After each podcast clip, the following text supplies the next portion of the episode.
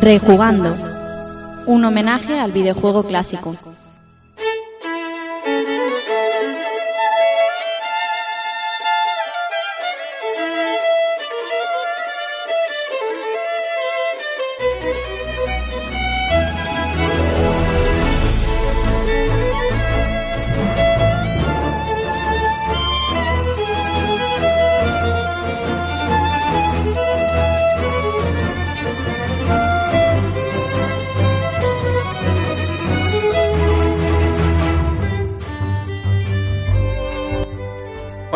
Amigos y amigas, bienvenidos a un nuevo episodio de Rejugando y recibid un saludo de quien os habla, Rafa Valencia. Bueno, ya han pasado 15 días desde, desde ese buble buble. Eh, gracias a todos por vuestros comentarios y por vuestro apoyo. Eh, y nada, ya estamos aquí con un juego totalmente diferente. Salimos del salón arcade para sentarnos en nuestro escritorio y disfrutar de horas y horas de diversión de un juego de mediados de los 90 que teníamos muchas ganas de traer por aquí, que nos trae el amigo Villa. Así que nada, como tenemos muchas, muchas cosas que contar, voy a presentaros a los que van a ser hoy mis compañeros de camino.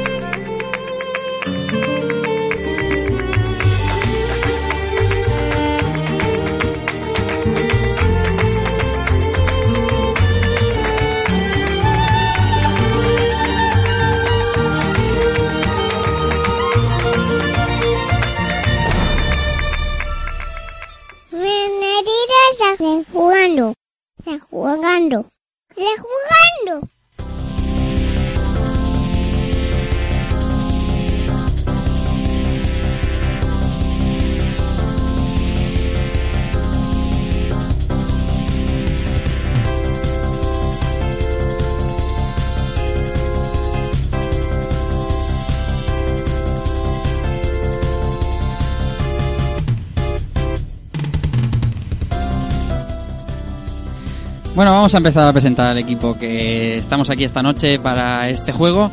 Y en primer lugar, Antonio Serrano, alias Keko. Keko, buenas noches. Hola Rafa, equipo y audiencia. Nada, otra semanita más, pues de todavía superando la, la borrachera que fue Final Fantasy VIII. Sí, Y, y relajaditos ya con ese buble buble que tan buena acogida. Eso fue, fue un digestivo bueno, ¿eh? Sí, sí, sí. ahí, clásico. Mm. Nada, pues hoy pues veremos si no soy un, un mero oyente más ante lo que tenemos hoy, pero vamos a, vamos a intentar aprender de, de lo que nos tienen que contar hoy. Muy bien. Señor que nos trae el capítulo de esta noche, José Villanueva Villa. Buenas noches, compañeros de audiencia. Pues sí, a ver, no creo que sea que con una parsa hoy. Tendrá su habitual sección como siempre. O sea que, Eh, no le falte que no le falte faena al chiquillo. hombre, claro. Ahí está. Todo bien, ¿no? La semana bien. Sí, sí, de lujo ahí, viciando como si no hubiera un mañana. además de verdad, además de verdad. Ya lo vamos a ir contando, sí. Más de los habitadores de Torosales, José Manuel Cristóbal. José, buenas noches. ¡Ololo! ¡Lololo! ¿Cómo vas? ¿Qué tal? ¿Cómo estás? Muy bien. ¿Y tú qué? Está bien. Preparando- Buah, reventado, reventado. Preparado para jugar a las hormigas, ¿no? Sí, sí, sí, sí. Bueno, ya. Yo ya. Es que, es que agoté mi cupo, ¿sabes? Ya, Sí, este sí. juego agoté, agoté el cupo en su momento y ya lo, tenía, lo tengo prohibido. Pero vamos. eh, Creo que tengo todos los recuerdos bastante vívidos todavía en la cabeza, como para poder hablar bueno unas cuantas horas de eso. Pese a ello, terminaste la carrera, ¿eh? Pese a estos juegos. Sí, ¿eh? ¿Verdad? A veces, a veces me sorprendo hasta yo mismo. bueno, el último del equipo habitual, Albert Andreu, Dante77. Albert, buenas noches. Buenas noches, bonito Tom. ¿Cómo estáis?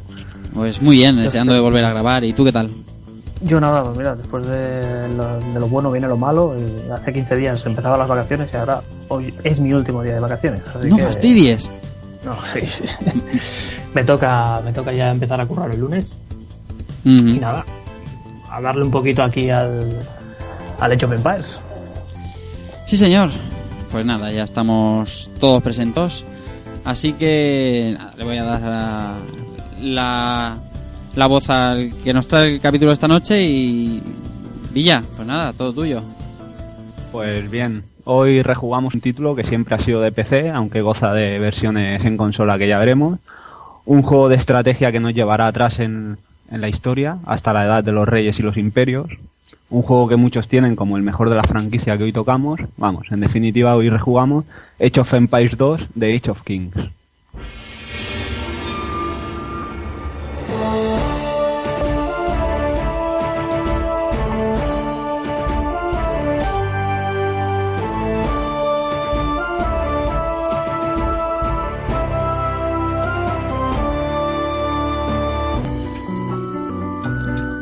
Madre mía, Villa, la de veces que habremos escuchado esta, esta musiquita, ¿eh? Pues ya ves. Madre mía. Pues sí, señor, Age of Empires. Memorable como pocas. Ya lo creo, ya lo creo. Además es muy, es muy representativa, ¿no? De lo que de lo que el juego te plantea.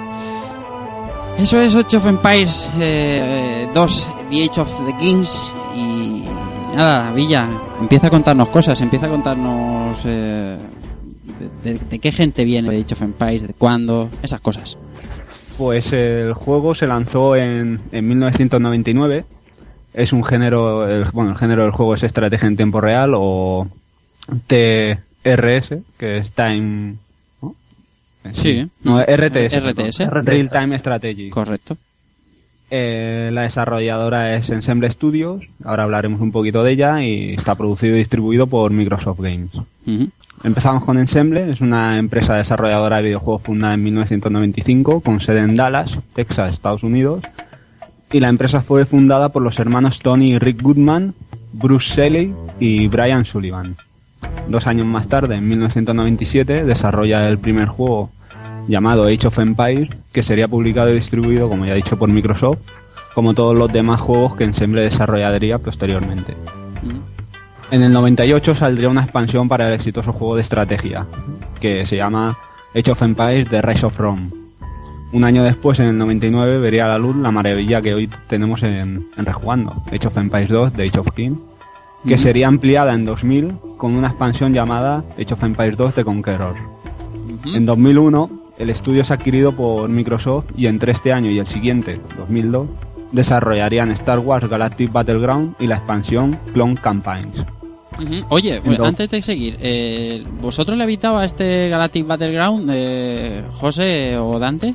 Yo es que no he Yo tenido. la verdad es que no. No le he dado, no, no, he jugado nunca. No, yo no le he dado, pero sí que he visto algún gameplay y es Age of Empires 2 Sí. con, con temática Star Wars. Es que es lo mismo, el mapa, todo, el escritorio, todo, todo, todo, todo es igual. Estoy viendo imágenes y la verdad es que recuerdo un montón al Age of Empires. O sea, los colores, los escenarios, la, la hierba. De, de hecho usan el mismo motor también. Sí, claro. Pues no, yo nunca lo he jugado, te lo digo en serio. Vamos, ni, lo- ni lo conocía, eh, la verdad. Y no entiendo, Tampoco- no entiendo por qué no funcionó, ¿no? Es, es, es Star Wars, es, es la licencia. La verdad que sí. Y el juego pinta muy bien también.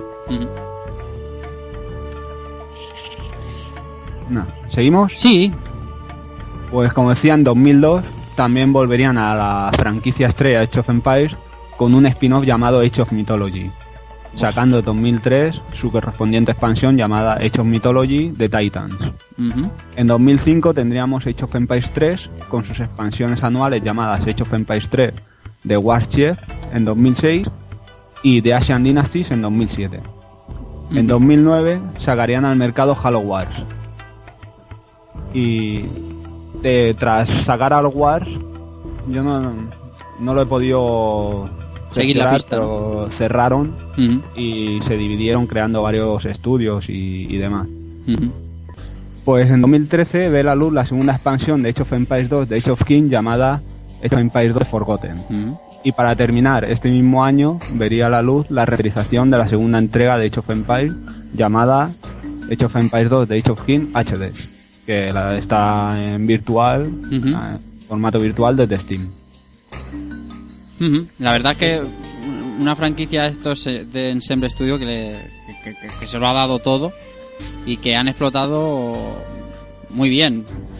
Llama la atención y luego explicarás eh, a medida que avancemos en el programa que, el- que la segunda expansión de este Age of Empires 2 salga el 2013 Vaya. Y, y a raíz de acontecimientos que luego nos vas a contar, pero es eh, muy muy llamativo.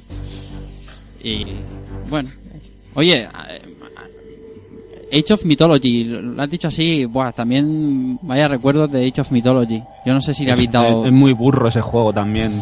Ahí ya intervienen los poderes, así cosas como los poderes divinos y tal, y ah, unidades mitológicas, yo sé, te sale el cíclope, no sé, te salen ahí una burrada de cosas Sí, sí, sí. sí. muy, muy bestias. Pues nada, eh, esto es la historia de, de Ensemble Studio, eh, Ensemble Studio y luego parte de Microsoft. Pero bueno, Guilla, háblanos de, de Age of Empires en sí. Pues sí, hablaremos un poquito de, de la primera interacción de, de la franquicia, Mm, que fue lanzado en 1997, como ya hemos dicho, y escenificado en una línea temporal de unos 3.000 años aproximadamente, desde la edad de piedra a la edad de hierro, y cuenta con 12 civilizaciones diferenciadas, una con otras o sea, bonificaciones económicas o militares únicas, y las edades que componen este juego son la edad nómada, que no es una edad en sí, sino un modo de juego en el que se empieza sin plaza central o centro urbano, con un solo aldeano, con escasos recursos, y no es necesario buscar un asentamiento para poder forjar el imperio y demás. Sí. Luego tenemos la edad de piedra, edad de las herramientas, edad del bronce y la edad de hierro. Mm, Lo- lo- los modos de juego que tenemos son la campaña, está la Egipto, Grecia, Babilonia o Yamato. Luego tenemos mapa aleatorio con distintos modos como conquista, defender maravilla, etcétera.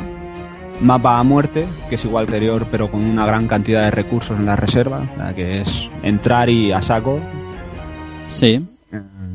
y luego el multijugador. Las civilizaciones se centran en cuatro estilos de juego. Está el estilo griego, los griegos, fenicios y minoicos. En egipcio están los egipcios, asirios y sumerios. Mesopotámico están babilonios y hitas y persas. Y en el oriental están Chosón, Shang y Yamato. Los materiales para la creación de, de edificios como de unidades son la comida, madera, piedra y oro, que son recolectados por los aldeanos o pueden obtenerse de otras formas, por, e- como por ejemplo de la caza, en este caso la comida. Mm, Un año después, como ya hemos dicho, salió su expansión llamada Age of Empires Rise of Rome, que se centra en la ascensión de, de Roma, añadiendo cuatro nuevas civilizaciones como Cartago, Macedonia, Palmira y Roma, por supuesto. Todas incluidas en el mismo grupo de estilo de juego que es la romana.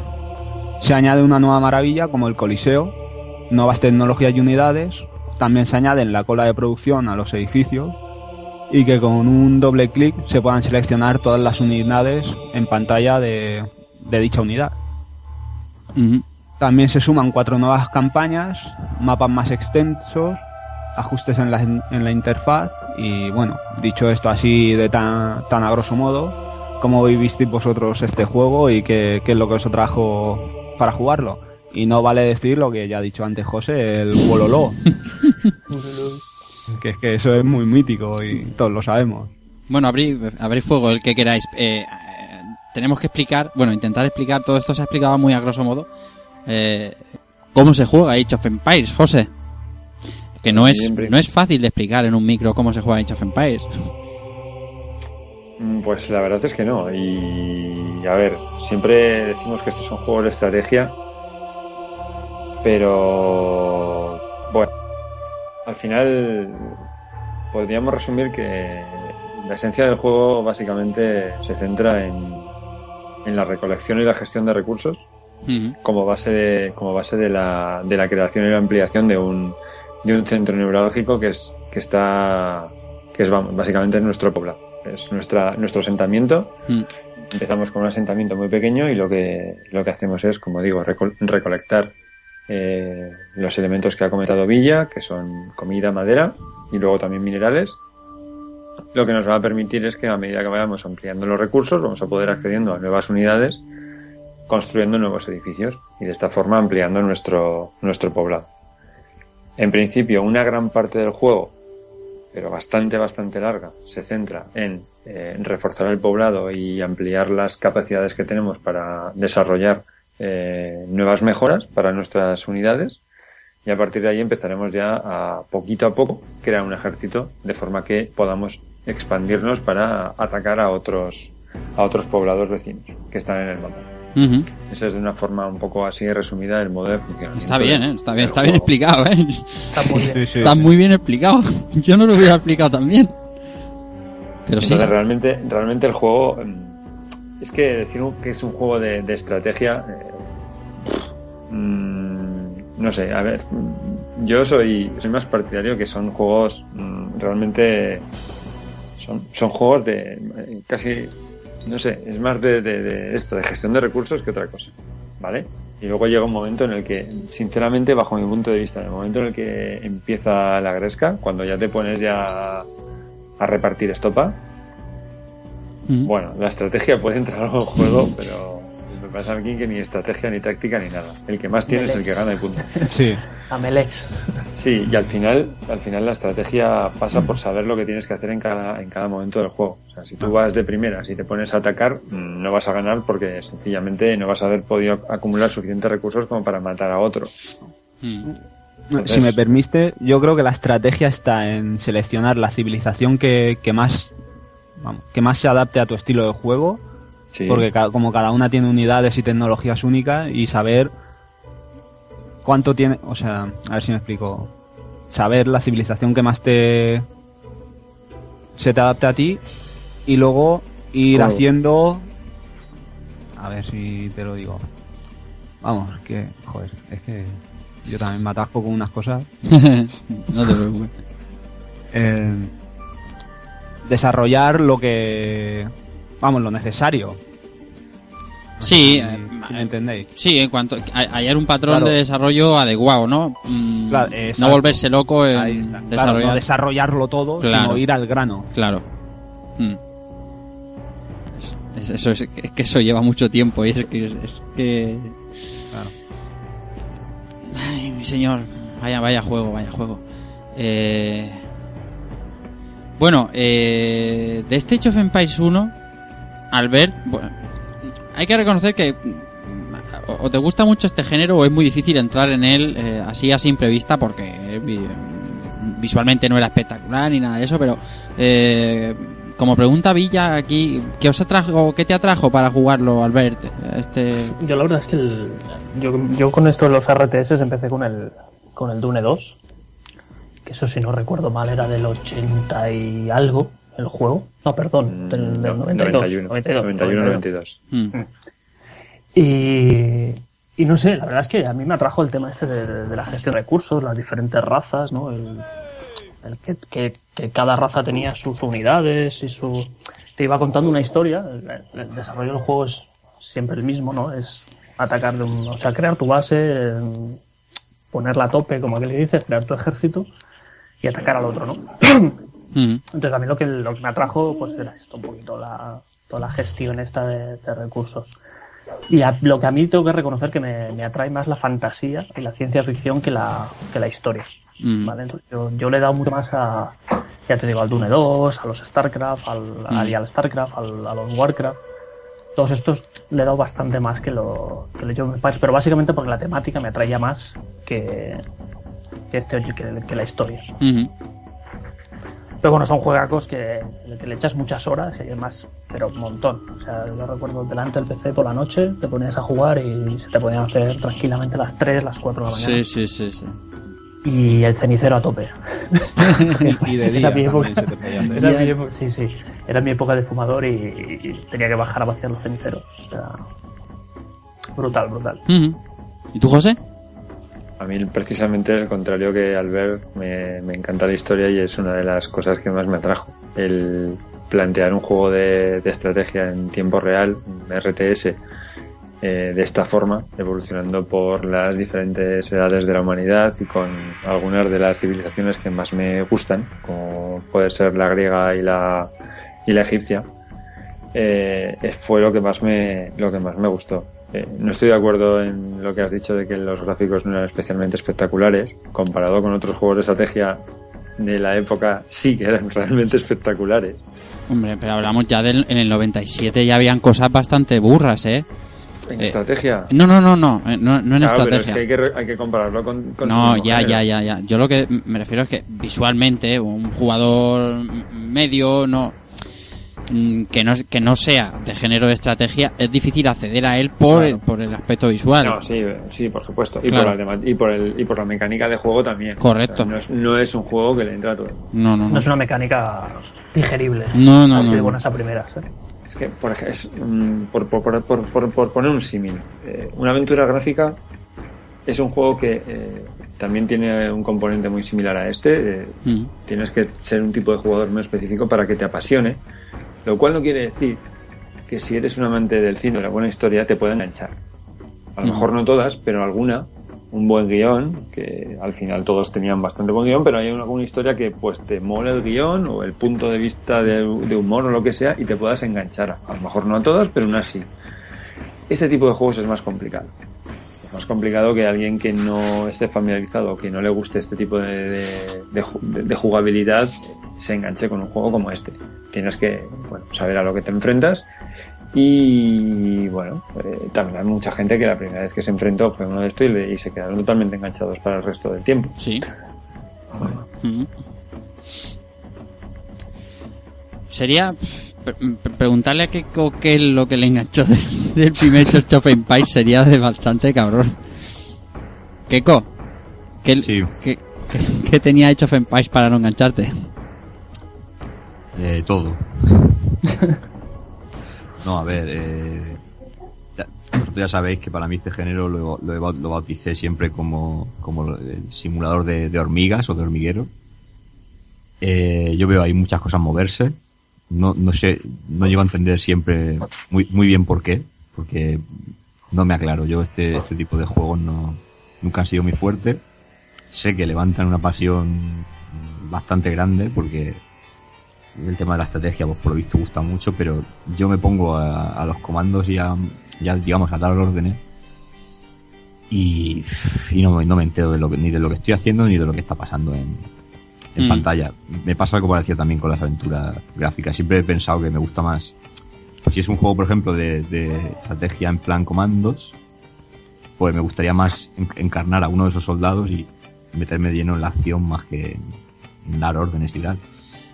Pero bueno, como había que había que probar el juego y tal, eh, pues digamos que no lo he hecho tampoco de la manera más ortodoxa, porque lo, lo he jugado en PSP. Sí, que luego... Ole sí, tú, sí, sí. ole tú. Sí, sí, sí, sí, sí, sí.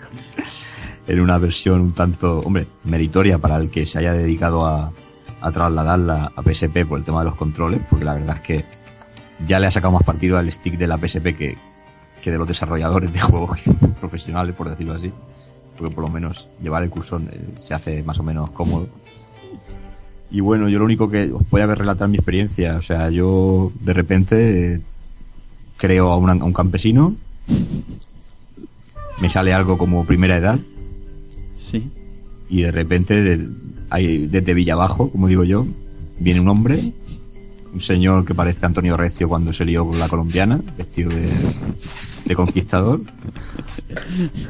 Y de repente, pues nada, aparece un icono de una espada y, y digamos que mi caserío empieza a arder.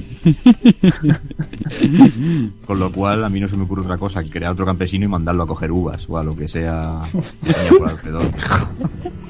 A la, al- a la media hora de estar probando cosas y ver que no enterarme, pues dije, por eso no me gustan estos juegos.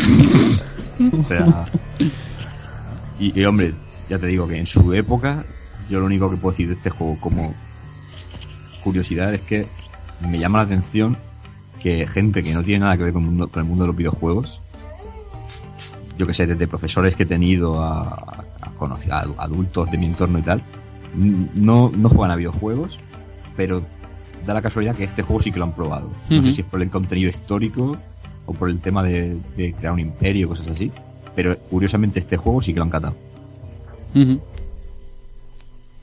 El contenido histórico es que estaba estaba muy bien muy bien llevado, ¿eh, José, o sea, muy bien traído porque estaba mm, muy bien documentado, ¿no? Sí, la verdad es que sí.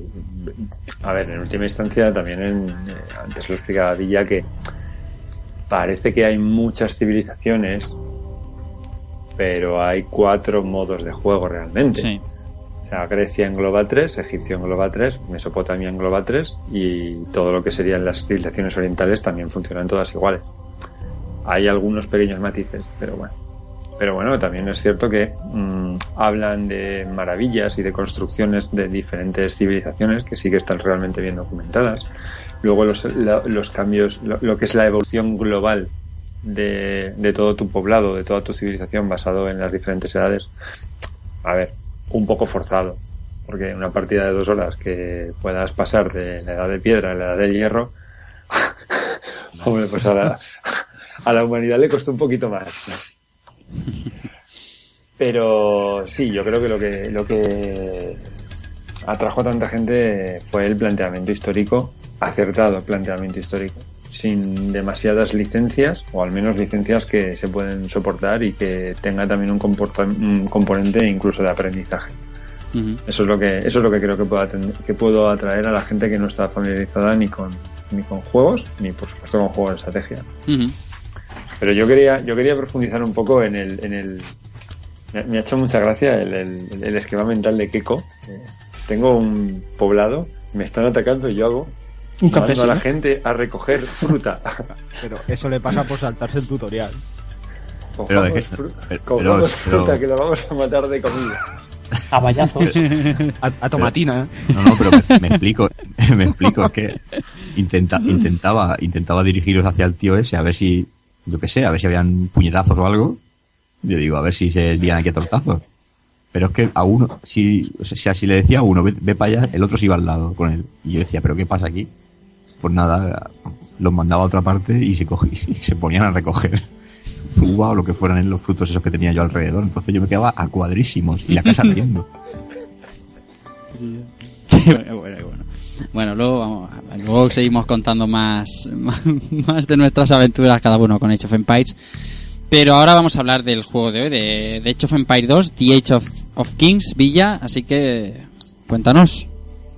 Pues bien, los nombres que hay tras esta segunda entrega son, como ya he dicho, Ensemble Studio como desarrolladora y directores están Greg Street de diseño, Angelo Laudon de programación, Chris Rippey de producción y Stephen Rippey de música.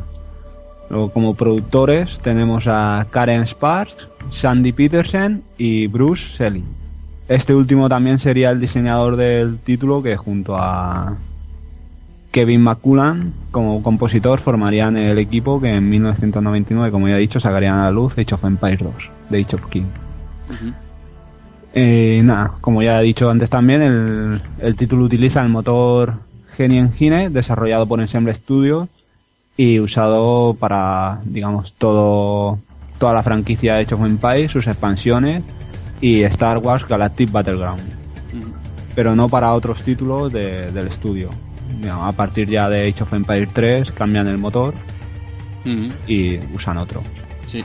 No. Eh, el juego abarca una línea temporal de mil años, ubicada desde la caída del Imperio Romano hasta el inicio del Renacimiento, que se centra entre el 500 y el 1500 DC. En el juego tenemos cuatro edades para ir evolucionando y creciendo con nuestro imperio, que son la estándar o alta edad media, que es la primera, y empezamos con un centro urbano, tres aldeanos, un explorador y algunas reservas de recursos que pueden variar según el tipo de partida que seleccionemos. La edad feudal, la edad de los castillos y la edad imperial. Para avanzar de edad siempre es necesario cumplir dos requisitos, que estos son llegar al, mini- al mínimo de recursos necesarios de oro y comida y construir al menos dos edificios de la edad actual en la que nos situemos.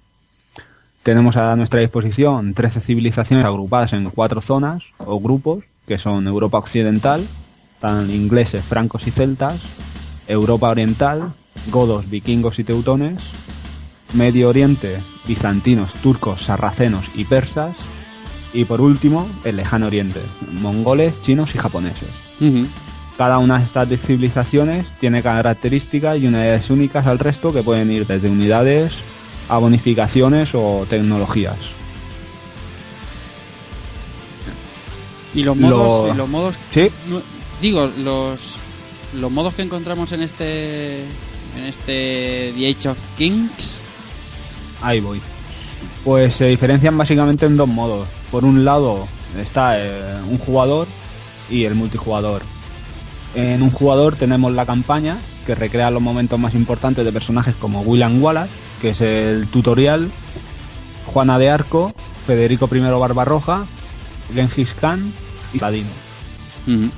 Tras las campañas tenemos el modo aleatorio, que es una partida normal contra la IA del juego, que la puedes personalizar casi al completo, empezando por la civilización y el equipo que quieres para ti como para tus oponentes, hasta la dificultad, la cantidad de contrarios, el tamaño y tipo de escenario, edad inicial o condiciones de victoria, entre otros. El siguiente modo es regicida, que en el que solo cambia la condición de victoria, que consiste en acabar con los reyes enemigos y mantener el, el- nuestro imperio vivo. Seguimos con combate total, que es como el primero, pero cambia la cantidad de recursos con la que iniciamos la partida, que es alta cuando en el otro podíamos elegir entre tres cantidades. Tras estos tenemos campaña personalizada y escenario personalizado, que como su nombre indica, y con la herramienta que comentaremos más adelante, podemos crear y personalizar tanto escenarios como campañas para posteriormente jugarlas en este modo de juego. Y por último está partida guardada, que es el modo para poder cargar una partida guardada previamente. Y bien, José Manuel, espera, Diego Villa, perdón. Dime, dime. No, perdón, Ah, tranquilo, eh, dime. Iba a preguntar a José Manuel. José Ah. Manuel, Sí, que quería, quería comentar una cosa que la pasa así un poco por encima, que en una de las cosas más molonas que tienen las campañas individuales, aparte de contar historias de una forma bastante guapa, porque te ponen situaciones diferentes, que no es simplemente un claro. mapa y demás, es que cuentas con campeones. Es que Ajá. te aparecen personajes históricos claro. que tienen, mm, pues eso, características que son infinitamente superiores a las de cualquier otra unidad que sea similar y que esté totalmente evolucionada. Y muchas veces eh, lo que es la base de la propia campaña de algunas de las misiones es conseguir que alguno de estos campeones no muera, por ejemplo. sí. Incluso, incluso creo recordar que en alguna de ellas alguno tenía que morir. Porque eh, contaba parte de la historia donde ese personaje en concreto pues moría en una batalla, en una refriega o similar. Es una de las partes que más me gustó a mí. Cierto. Bueno, Villa, sigue con los modos multijugador. Pues bien, en los modos multijugador tenemos más que varios tipos de juego, cuatro tipos de, de conexión, que van desde jugar online a jugar en LAN, y una vez dentro de la partida, el que hace el servidor modifica y selecciona las características de la misma, o bien como él quiera, o como se haya acordado entre todos los jugadores. Después de los botones un jugador y multijugador, tenemos el botón historia, muy interesante para los curiosos lectores ya que contiene textos informativos sobre la época histórica que abarca el juego, las civilizaciones incluidas en él y otros apuntes como el armamento usado en la época, etcétera. Si seguimos bajando nos topamos con el botón editor. Es una curiosa herramienta que nos permite crear un escenario o varios de la forma que puedas imaginar y después poder usarlos en, la, en una campaña personalizada. Para acabar, tenemos los botones opciones, que nos permite cambiar el tamaño de la pantalla, el nombre, velocidad y detalle gráfico del juego, entre otras opciones, y Zone, que usa MSN, Game Zoning, o sea, Gaming Zone, para poder conectar contra otros jugadores humanos y poder medirse a ellos a través de Internet. Y bueno, aún queda un botón más, que es salir, pero que poco hay que comentar de él, salvo que cierra el juego. Y una vez visto todo esto, comentaremos algunas novedades de este Age of King respecto a su antecesor Age of Empires. Por ejemplo, que el límite de población aumenta considerablemente de 50 a 200 unidades. Se añaden botones como guarecer, aldeano inactivo, estadísticas o botón del pánico. Eh, Así lo he bautizado yo, que es el que tiene el símbolo de campana y los aldeanos buscan refugio para defenderse durante un ataque. Estos botones la verdad es que van muy bien, ¿eh? Son botones que te le dan...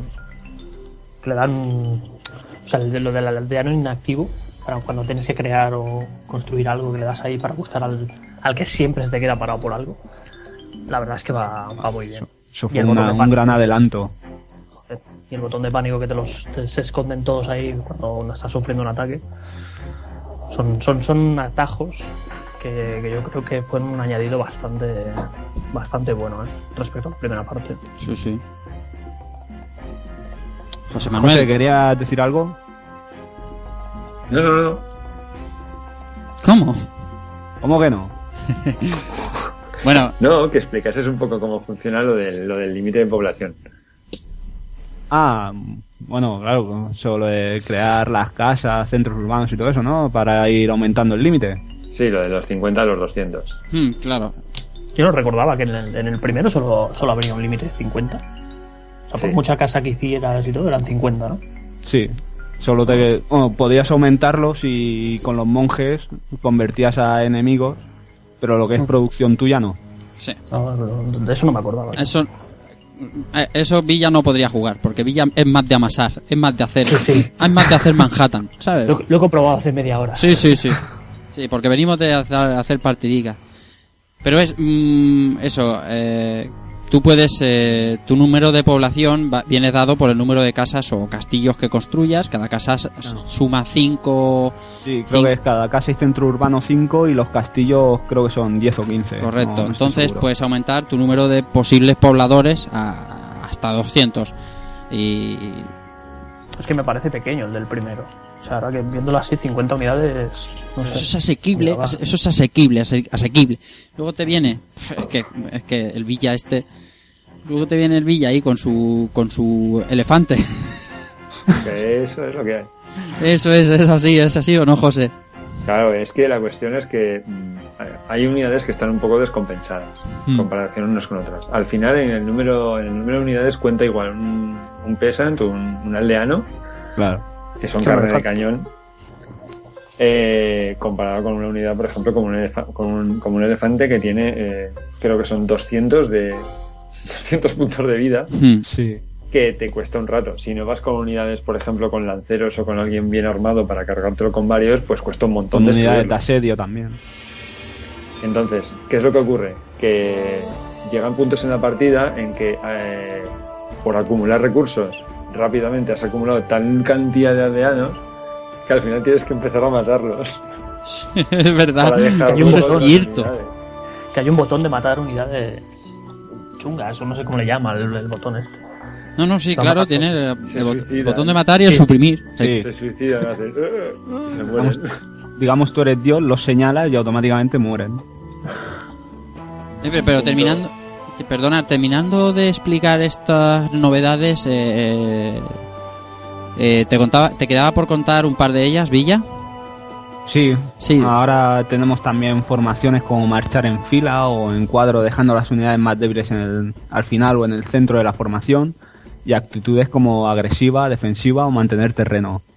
Y también tenemos, pues, por ejemplo, trampas para peces que hacen la función de las granjas, pero en el mar. Una vez que ya se acaba toda la pesca, digamos que tienes ahí tus granjas marinas para conseguir alimento.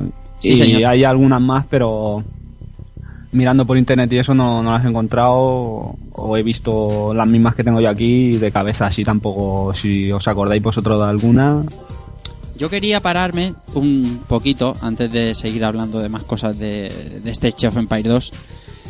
De varias cosas. Vamos a ver. eh, hablábamos del año 99. Bueno, eh, antes hablábamos del 97 con el 1. Eh, hablábamos del tiempo donde empezaban los cibers a, surgir y empezaban las, las partidacas en LAN. Porque claro, los que son así viciados desde, desde bien jovencitos como yo, por ejemplo, pues siempre usábamos un, cable cruzado de impresora y, y conectabas con el ordenador de algún amigo para hacerte una partidita en LAN y tal.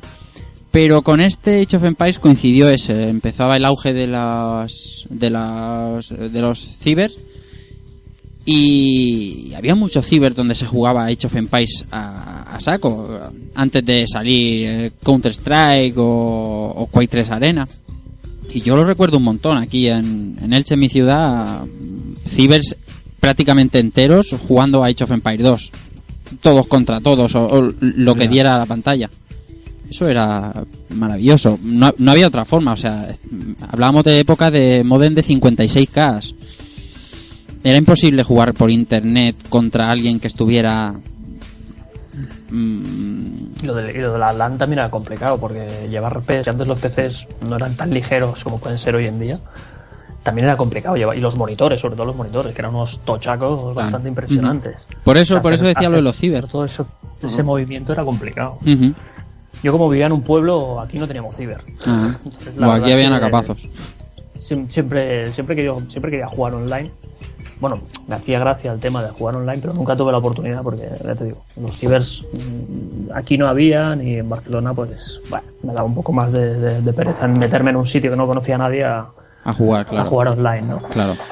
Pero bueno, pero sí, tenéis razón. O sea, fue la época donde estaba todo el tema creciendo bastante, bastante a Ujú. saco. Ah, loco, sí, sí. Sí, sí. Eh, Nosotros, nosotros en el piso, en, estudiando en la universidad, teníamos los ordenadores conectados por a una LAN de cuatro equipos es. eh, con, con cables eh, coaxiales, con BNCs. ahí está, claro que sí. Y sí, sí, o sea, Ethernet. Uy, Ether, uy, Ethernet, madre de Dios. No, no, no, no. Eso no se conocía. Eso no había, no había de eso. Eso, eso llegó un poquito más adelante, ¿no? Mm. No, Pero sí, sí, cables coaxiales y con BNCs y cuidando muy bien que nadie se ha dejado el terminador mal puesto o que nadie le pegase una patada al cable para que, porque obviamente esa red, en el momento en el que hay pérdida, el- Se la, caía señal y- no, la señal no rebota y la señal se pierde para todos. Sí, señor. Mm. Y por eso principalmente jugamos tanto y además que jugábamos todos. Porque también pasaba una cosa, el juego no era excesivamente exigente en cuanto a recursos en los equipos. Entonces, ajustando un poco la resolución y con poco los cuatro que estábamos ahí en el piso podíamos jugar. Lo cual era muy importante, cosa que no podía pasar, por ejemplo, con un Quake 3 Arena que apareció un poco más adelante. O sea, Ujú. No, eso había, que- había que tener equipo para moverlo. Y muchos otros juegos pues también. Entonces, por eso a este le metimos tanto, igual que a Warcraft 2, por ejemplo, que era un poco Es que era un poco la ventaja de los RTS, ¿no? que no, no exigían demasiado equipo y era bastante más fácil. O al menos eran más jugar- accesibles. jugar eran más accesibles para. Exacto. Nosotros, También al final, cuando, cuando empezabas a aumentar, creo que eh, a- a- mm, Age of Empires 2 soporta hasta 8 jugadores eh, a la vez, ¿no? sí. Sí. Creo, 8. O sea, estamos hablando de 200 unidades tope, 8 por, por 200 por 8, más toda la IA del juego completa, más gestión de todo. Al final eso se tienen que gestionar en todos los equipos a la vez. Y son 200 unidades independientemente, tomando sus propias decisiones y todo tenerlo en cuenta. Al final, el equipo que era un poquito limitado Sufría. cuando empezaba, sí, cuando, a medida que avanzaba la partida empezaba a degradarse el rendimiento. Pero sin llegar a ser bloqueos.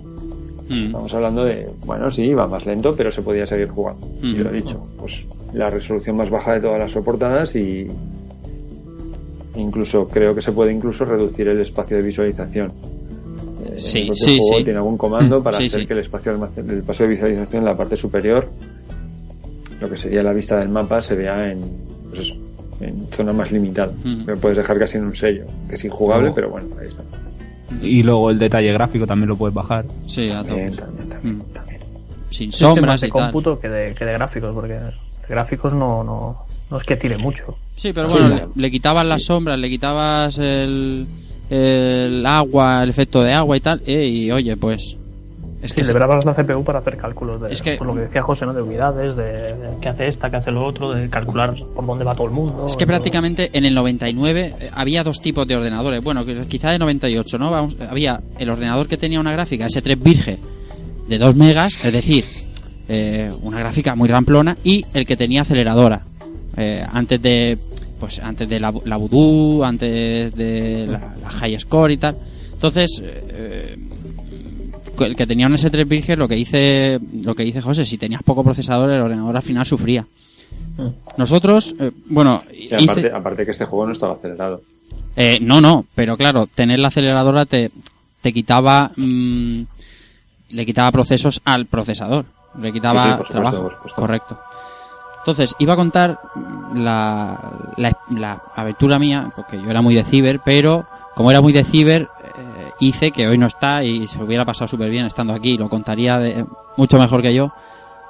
Hice yo, eh, lo que hicimos fue en su día, por, esas fechas, alquilar un local y metimos a 20, 20 25 ordenadores allí, eh, pero todos de amigos, cada uno tenía su ordenador y cada uno entraba y salía del local cuando quisiera. Bueno, las partidacas cuando salió Age of Empires 2 antes del Conquerors eran bestiales.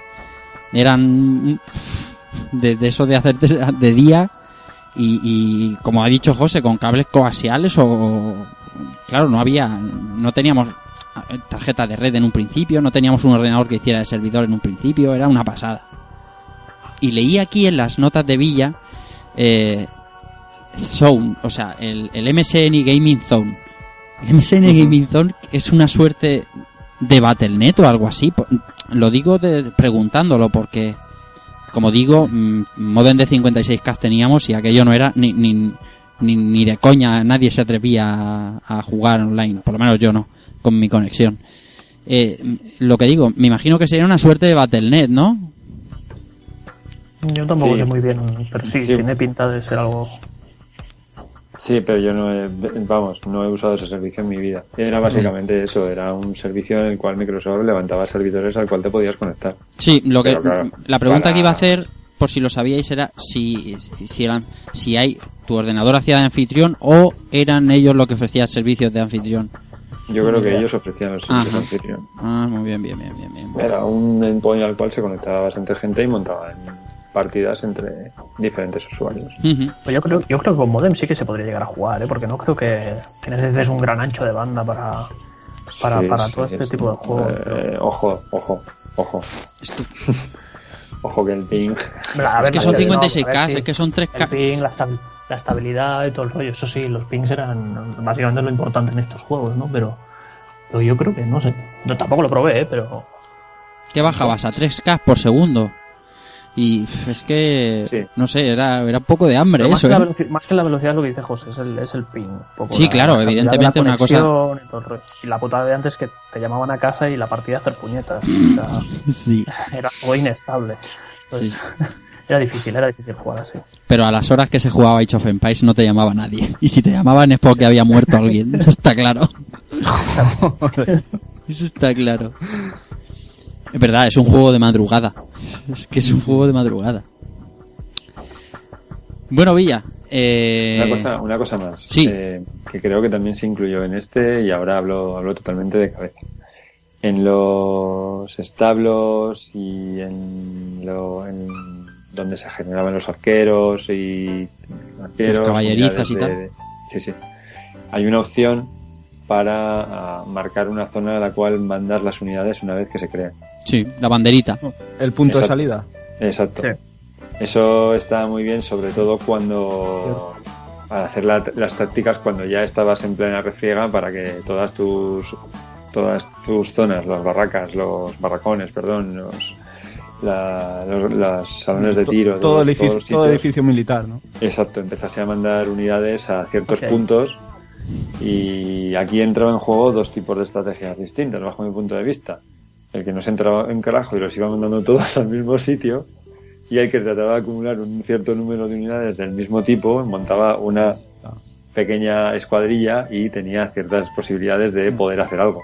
Porque una unidad en este juego sí que es cierto que una unidad por sí misma es carne de cañón. O sea, en el momento en el que refriega, una unidad sola no hace nada. Mm.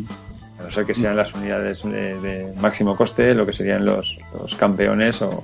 Bueno, los campeones no, las unidades de, de las que generas en el castillo, vaya. Las unidades únicas. Las únicas. Mm. Las únicas. Yo era Eso más- sí que... Dale, dale. No, no, termina, termina tú. No, no, que digo que esas sí que son un poco más complicadas de matar, pero... mm, Pero de lo demás había que hacerse un control. Claro, o sea, tú puedes empezar a mandar caballeros a cierto sitio y si te empiezan a, y si te empiezas a mandar los caballeros a una zona donde tienes cerca lanceros, es que te mueres uno detrás de otro Pero sin ya llegar ves. a no- ni se ven Fíjate. por el tiempo que cuesta el, el, Sí, el sí. sacarlos. Villa. Nada, yo iba a decir que, que era más de los segundos. Y ponía el punto de reunión y luego me hacía ahí varios escuadrones y cada uno entraba por un lado. No, sobre táctica es no nos podemos poner a hablar, chi, porque se, No, si ya se, nos iba el tiempo ya. Madre mía de mi vida, porque cada uno, y, y todas, hombre, todas no son buenas, ¿no? Pero hay varias buenas y hay tácticas conservadoras muy buenas como eh, estamos estoy intentando explicar todo esto para el que no haya jugado y para que eh, puedas hacerte una idea puede ser un jugador muy agresivo es decir crear enseguida muchas unidades militares eh, y, y- y instrumentos de asedio para ir a atacar enseguida a tu oponente o puedes hacerte un fortín increíble para, para resistir ataques y ir cargándote unidades. Y, y las dos formas son muy muy válidas. Y eso le da un abanico de posibilidades al juego que era brutal. El otro día mm, eras tú José Manuel que me comentabas eh, pa- partidas que tienes que dejar en tablas porque dos compañeros se hacen un fortín y, y- y reconstruyen más rápido que destruyes ¿verdad? Sí, sí. Yo es, de- creo que ha sido la, la vez donde una táctica defensiva ha sido, ha sido incapaz de, de tirar un ataque. La única vez que lo he visto yo. Jugando en parejas, no es un juego de parejas de tú no, no puedes pegar al compañero, pero es, oye, tú con este y yo con este y ya está. Aliados. Desde el inicio. ¿Qué hicieron? Eh, prescindir de uno de los campamentos. El primero, uno de ellos cogió a todos sus aldeanos y se los llevó cuando tenía suficientes recursos para crear un para crear un nuevo centro. Se los llevó al otro campamento, de forma que entre los dos lo fortificaron. Eso lo combinaron con que uno de ellos llevaba persas y empezó, empezaron a montar dos, tres líneas de, de muralla seguidas Es que de Melilla, varias- ríete tú de Melilla y de Ceuta. vamos, Dos, tres líneas de muralla. dos, tres líneas de murallas con sus respectivas eh, torres. y guardias civiles a cada lado. No, en este caso guardias civiles no, eran manadas de elefantes. Sí, sí, que cuando veían las cosas chungas abrían dos puertas y empezaron a sacar elefantes y era como que patas porque lo que estás lo que aquí estás trayendo son herramientas de asedio entonces si te pillan el la- el cacharro que le está metiendo golpes a la muralla el ariete de El ariete, sí. le dan dos golpes y ¡pum! en el suelo y también son unidades bastante caras. Así que al final eh, nos quedamos todos con todos los recursos del mapa, excepto los que ya tenían ellos, y llegó un punto en el que ya dijimos, mira, eh, no podemos, o sea, sencillamente no podemos. O sea, sea, que, eran las 5 a las 6 de la mañana, llevábamos desde las 2 de la tarde jugando, era, era frustrante. Bueno, paramos para cenar y eso, pero era frustrante porque es que lo intentábamos de todas formas y es que no, o sea, el nivel de fortificación era tan alto que estaban cerrados. Además solo pretendían estar cerrados, no pretendían salir. Qué fuerte. Qué guay. Ganaron por abandono. Casi. No, no, no. Ganaron porque estábamos muertos. Todo. Bueno, eh, Villa, háblanos un poquito de, de Conquerors, que vendría un, un año más tarde. Pues sí, ahora, como bien dice, The Conquerors es el nombre que recibe la primera expansión de Age of Viking, lanzada en el año 2000 por Ensemble Studios y publicada por Microsoft, que aumenta la experiencia con el juego situándose en el mismo margen temporal y añadiendo mejoras en la IA, cinco nuevas civilizaciones como aztecas, mayas, unos coreanos y españoles, nuevos mapas y modos de juego, 24 tecnologías, 11 unidades y cuatro campañas de Atila el Uno, el Cid Campeador, Moctezuma y una especial llamada Las Batallas de los Conquistadores, que representan grandes batallas como la de Lepanto en 1571 o la de Kioto en 1582. Vaya campaña guapas. La de el 1 es chulísima, la de Cid también es chulísima. Vaya campaña guapas. La verdad es que es una expansión que es que prácticamente tenía todo todo quien tenía eh, la primera versión de Age of Empire 2 eh, compró de Conquerros porque era, era mejorarlo todo mucho y además añadieron añadieron como tú dices 24 tecnologías en, que te hacían la vida mucho más fácil, como hacíamos antes en la partida anterior, por ejemplo, el- el- las granjas en cola y esas cositas que estaban muy muy bien. Luego también dejaron de, de venderlo por separado y en el mismo pack iban los dos. Claro. Imagínate, uno no puede concebirse sin el otro, básicamente. Yo tengo los dos packs, tengo, o sea, tengo las dos, eh, como tú dices, tengo el bundle donde ya venía de of Empires 2 de Conquerors y el primero. Y tengo los dos comprados. Mm. Bueno, pues eh, después de Conquerors vino la segunda expansión. Sí, un poquito, pasó un poquito de tiempo. Sí, la de Conquerors fue en el 2000, recordamos a los amigos oyentes. Y de Forgotten, Villa. Pues publicada en 2013 Ahí y está. a raíz de... ¿Sí? Sí, sí, digo que ahí está, en 2013. No, 13 añicos después, casi nada.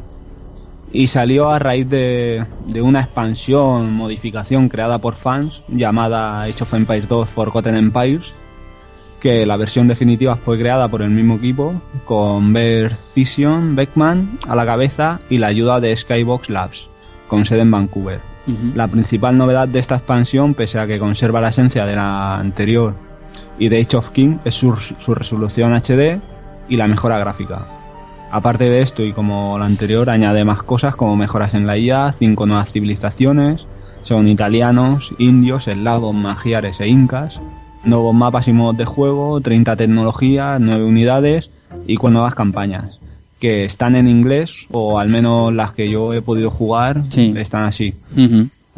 Y que se acceden a través, de- o sea, a ellas a través del botón campaña personalizada y han de jugarse una tras otra y son las siguientes, la de Alarico I, Rey de los Godos, Vari, Esforza y Drácula, en la que se relatan las hazañas de Vlad III contra el Imperio Otomano. Ujú. Eh, no creáis que es ahí Drácula... No, no, no, no, el. Drácula, el Drácula de, de Mercury Steam, no. El de- no. Oye, pero es- vamos a ver, Villa, 2013, a raíz de una de una expansión creada por fans eh, de Forgotten Empires, esto no suena y, y pregunto yo a lo de Capcom de Mega Man vs de Street Fighter, vale, esto mola y te lo compramos. Es que Pues seguramente. Sí, sí, es, eh, es- me suena algo así, ¿no? A, ostras, esto, esto mola, vale, te lo compro. Y, y- y no hay más. Porque es que porque- estaba ya hecho o, o prácticamente hecho. Claro, eh, porque el juego este también aparte tiene un montón de modificaciones que sí de El Señor de los Anillos. Juego de Tronos, tiene una burrada de modificaciones y esta cayó en gracia y pum. Sí. Pues nada, hasta, hasta aquí eran las eh, expansiones de Age of Empire 2, eh, Conquerors y The Forgotten. Y antes del gameplay y sonido vamos a poner una canción y vamos a aclararnos nuestras gargantas. Y voy a poner pues un remix del tema que me he encontrado de aquí de Age of Empires, que me he encontrado por aquí y suena muy bien. Suena a guitarra metálica y está la mar de bien. Y enseguida seguimos con, con más cosas, con el gameplay, con, con los spin-off, con las versiones y con los comentarios, como siempre, aquí en Rejugando.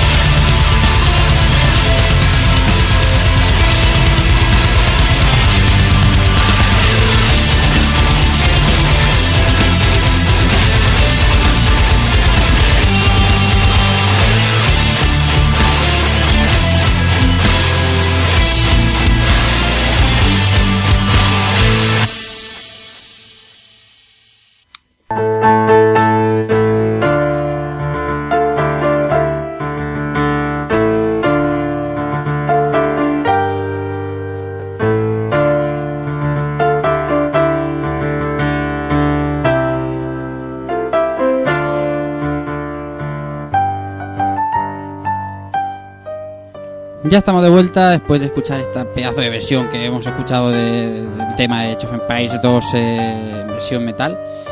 Que Keiko ya la tiene ahí, se la va a poner en el móvil que tiene no le sale de la cabeza. La tiene ya ahí tarareándola todo el rato. ¿De Keiko? Sí, es épica, ¿eh? la verdad es que tiene ahí una, una tonadilla buena. buena. Hombre, hombre. Lo suficiente ahí para meterte ahí y matar sarracenos como si no costara dinero. Bueno, Villa.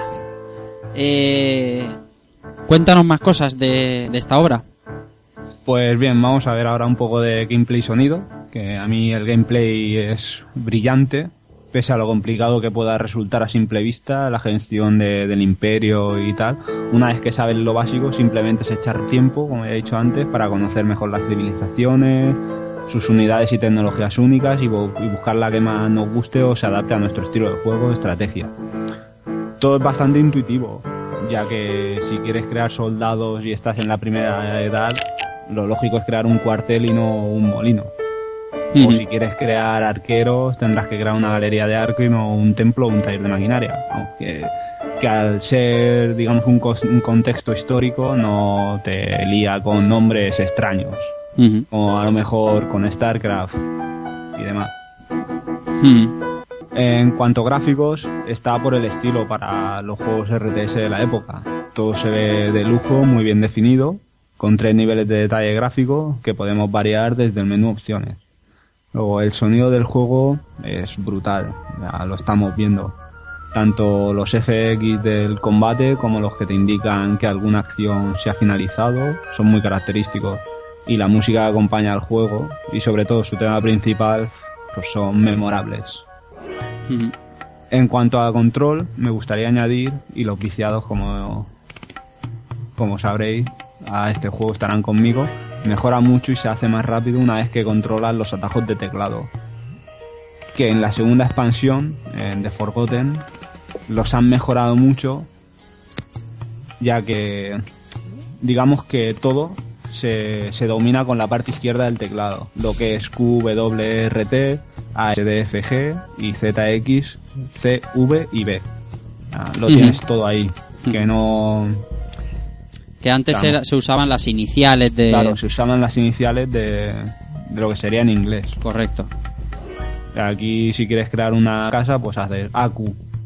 Y enseguida, pum. Eso, y ahí eso se hace mucho, mucho más rápido y e intuitivo. Ujú. Hombre, podrían haberlo resuelto pulsando una única tecla. Una única sí, tecla. también. Pero Sí, al haber... Dime, José. No, no, lo que, lo que decía, que al final el teclado, a ver, mm, cuatro dedos exceptuando el pulgar, lo puedes poner en cuatro líneas, te dan para controlar de una manera más o menos sencilla, en tres líneas, ¿no? 12, 12 teclas, prácticamente cubres todo. Claro, también. Es que sería muchísimo más rápido. Aquí estar pensando, ah, tan, tan, tan. Y tampoco el margen de error, no sé. Bueno, a lo mejor lo han calculado y precisamente es eso lo que les ha hecho pensar en que en dos teclas es mejor. Pero bueno, Bueno, bueno, yo lo que veo es que al haber dos, dos tipos de construcción, pues se selecciona una u otra con una tecla u otra. Y luego, cuando te salen los edificios, una vez que has seleccionado un tipo de construcción, es asignar cada ventana de cada edificio a una letra que tienes en el teclado, porque cada fila es una, y ¿sabes lo que te quiero decir? Es como si trasladaras la imagen que tienes ahí de los edificios encima del teclado. Esto del teclado y tal, cuando. Bueno, los que estamos habituados a jugar y jugamos mucho con, con, con las abreviaturas del teclado de Age of Empires. Esto, Keiko, a PSP, ¿cómo se lleva para que no acabe partido como si fuera un fosquito? Porque. ¿Cómo, ¿Cómo resuelven en PSP este tema? Bueno, en PSP lo que han hecho ha sido, bueno, decir que no es un juego oficial, ¿vale? Es un Sí, ya, ya. afici- aficionados que tenían ganas de jugarlo así en PSP y lo han trasladado. Entonces, Mm. se resuelve todo, digamos, eh, el control básico es el stick para mover el cursor del, digamos, lo que sería el ratón, Mm. que, que bueno, sosteniendo, digamos, el botón de cuadrado, te te permite que ampliar, digamos, donde miras en el mapa. Mm. Y luego básicamente se, se limita a una especie de, de interfaz inferior con una especie de menú abajo con, con iconos donde va, va seleccionando un poco la, la acción que quieres hacer en un momento determinado. Ya sea, pues eso, te sale crear un campesino. eh, Pero siempre tienes que arrastrar el cursor, ¿no? Sí, en principio, claro, es, Claro. Es todo el rato cursor para arriba, cursor para abajo. Madre mía. Lo que pasa que ya te digo, eh, facilita bastante la labor el tema de que lo hayan incluido en el stick, porque en un principio yo nada más que lo manejaba con la cruceta y pese a que se podía llevar más o menos, sí que resultaba incómodo a la larga. Con el stick parece que se agiliza un poco más, pero, pero bueno, está claro que, que este juego está, está diseñado para jugar en, en un PC en un sistema, si es consola, un, un sistema que tuviera teclado y ratón. Eso es así. Sí, claramente, claramente. Lo que pasa que, bueno, eh, no, no deja de ser curioso, ¿no? Que intenten hacer estas cosas para adaptarlas a, a una PSP. Y bueno, no es una mala manera, lo que pasa que, claro, un juego como este necesita de muchos más comandos y al final el teclado pues, se, hace, se hace imprescindible. Pero bueno, para lo que es echar una partida rápida, no es tan mal resuelto, la verdad. Ojo que la gente hace maravillas. Esto es un poco off topic, pero yo que siempre he sido jugador de Diablo, de Diablo 2 y de Diablo 3, dije que jamás podría controlarse bien en consola y me he tenido que comer las palabras. ¿Es así o no, Villa? Y tanto, porque. Qué bien va Diablo hecho 3, Con eh. Diablo 3 Ujú, es una maravilla, tío. Pero bueno, después de, después de estos topics, Villa, perdona y, y continúa. Hombre, tranquilo. Nada, solo queda decir que también cabe la posibilidad de, de asignar edifi- a edificios, unidades o grupos de unidades un número del teclado para que simplemente tocando el número tenerlos localizados y, y saber dónde se encuentran y vamos. y eso y el que domine el teclado en estos tipos de juego pues, es el amo se puede decir que es una máquina ujú. Hombre, este juego, ¿No? el... sí, sí, totalmente, vamos. O sea, de hecho, en las primeras partidas, cuando juegas con más gente, la forma de detectar a un novato es cuando empieza a mover el, el scroll de la pantalla con el ratón. Cuando empieza a mover el ratón por- hacia los laterales para mover el scroll, porque no sabe con las, con las teclas de los cursores. Nada, en detectar al novato con los cursores, eh, eh, eso, que, que podías moverte por el mapa con los cursores. Sí, sí, sí, sí. Lo que está claro es que dominarlo muy bien, ha dicho Villa, a nivel pro, bueno, no pro, no pro, pro no, eh, experto, eh, requiere teclado, requiere memorización de, de, de- de dónde está cada, cada comando, porque hay combinaciones de teclas, lo de los controles, la, bueno, hay de todo, hay de todo, es complicadete. Es, eh, bueno, esto y los que también estén metidos en el tema StarCraft, hay maravillas. Yo qué sé, yo veo vídeos, ¿no? De gente jugando el StarCraft, generalmente coreanos. y madre mía, y es increíble. Qué, qué- qué dominio y a, a qué velocidad generan unidades. y tanto Es que, no sé, es que eh, te das cuenta, empieza una partida y al, al, al, al tienen hecho un ejército. Pero bueno, es, maravilloso.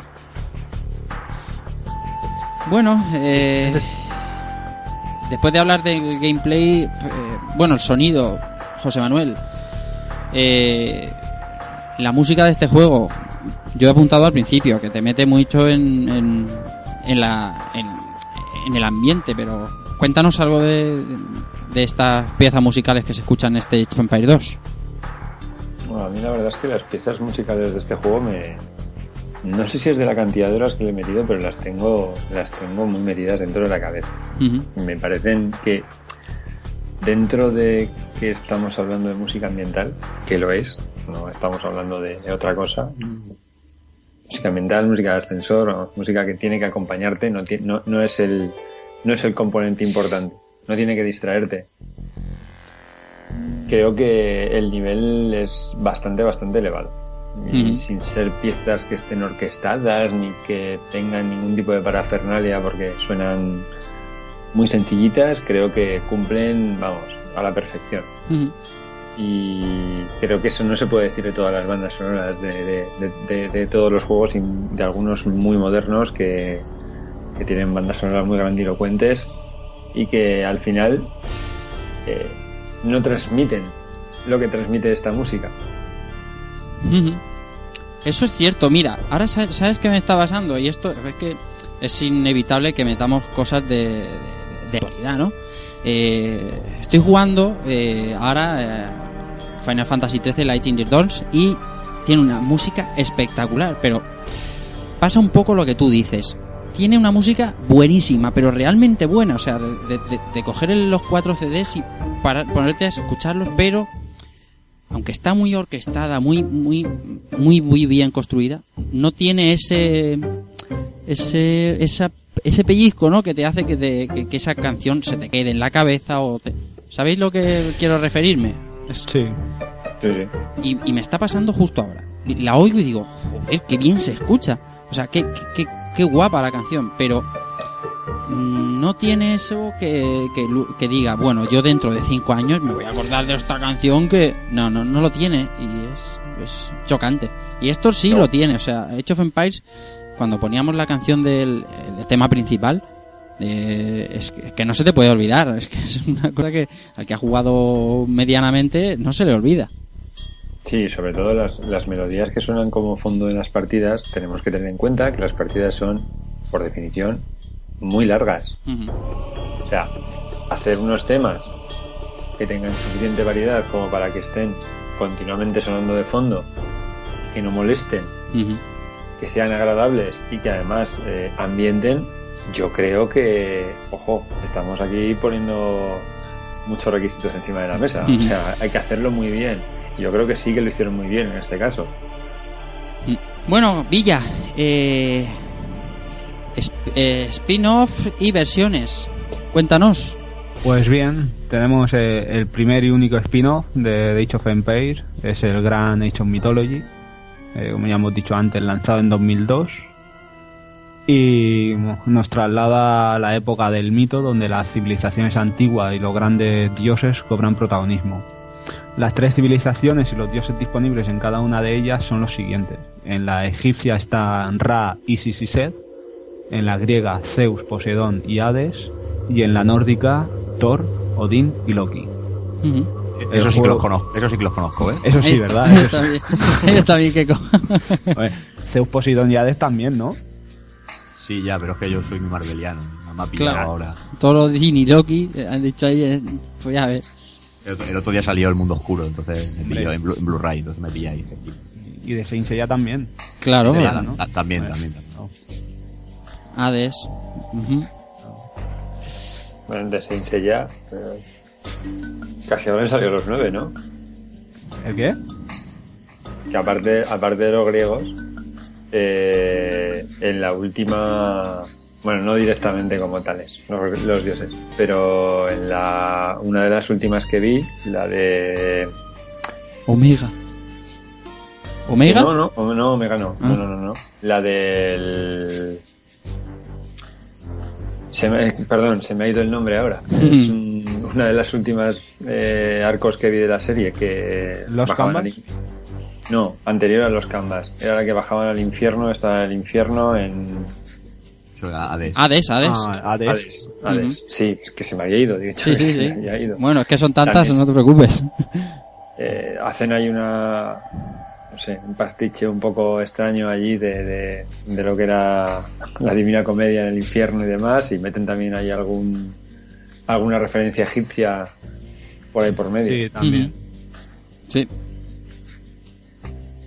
y en última instancia bueno la, el arco de Asgard pues pues bueno Pues bueno, pues bueno. Sailor Moon.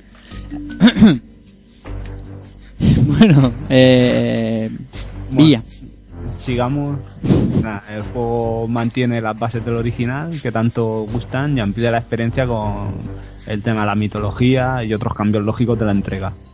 Luego, un año más tarde, tendría una expansión eh, llamada The Titans, que añade 15 unidades humanas, 10 míticas, 12 poderes divinos, nuevos edificios y tecnología, y todo esto agrupado en su mayoría en la nueva civilización que sería la Atlántida. Ujú. Luego, en, en la wiki oficial de, de Age of Empires se considera también spin-off a Age of Empires Online. Bueno, Yo lo considero Bueno, algo, una versión de Age of Empires aparte que es Claro. exclusivo online. que es de, de 2011, exclusivo de formato digital y desarrollado inicialmente por Robot Entertainment y actualmente llevado por Gas Powered Entertainment.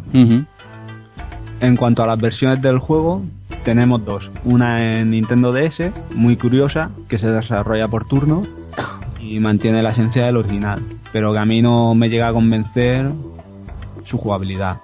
Fue lanzado en 2006, desarrollado por Backbone y producido por Majesto, distribuido por la ya desaparecida THQ.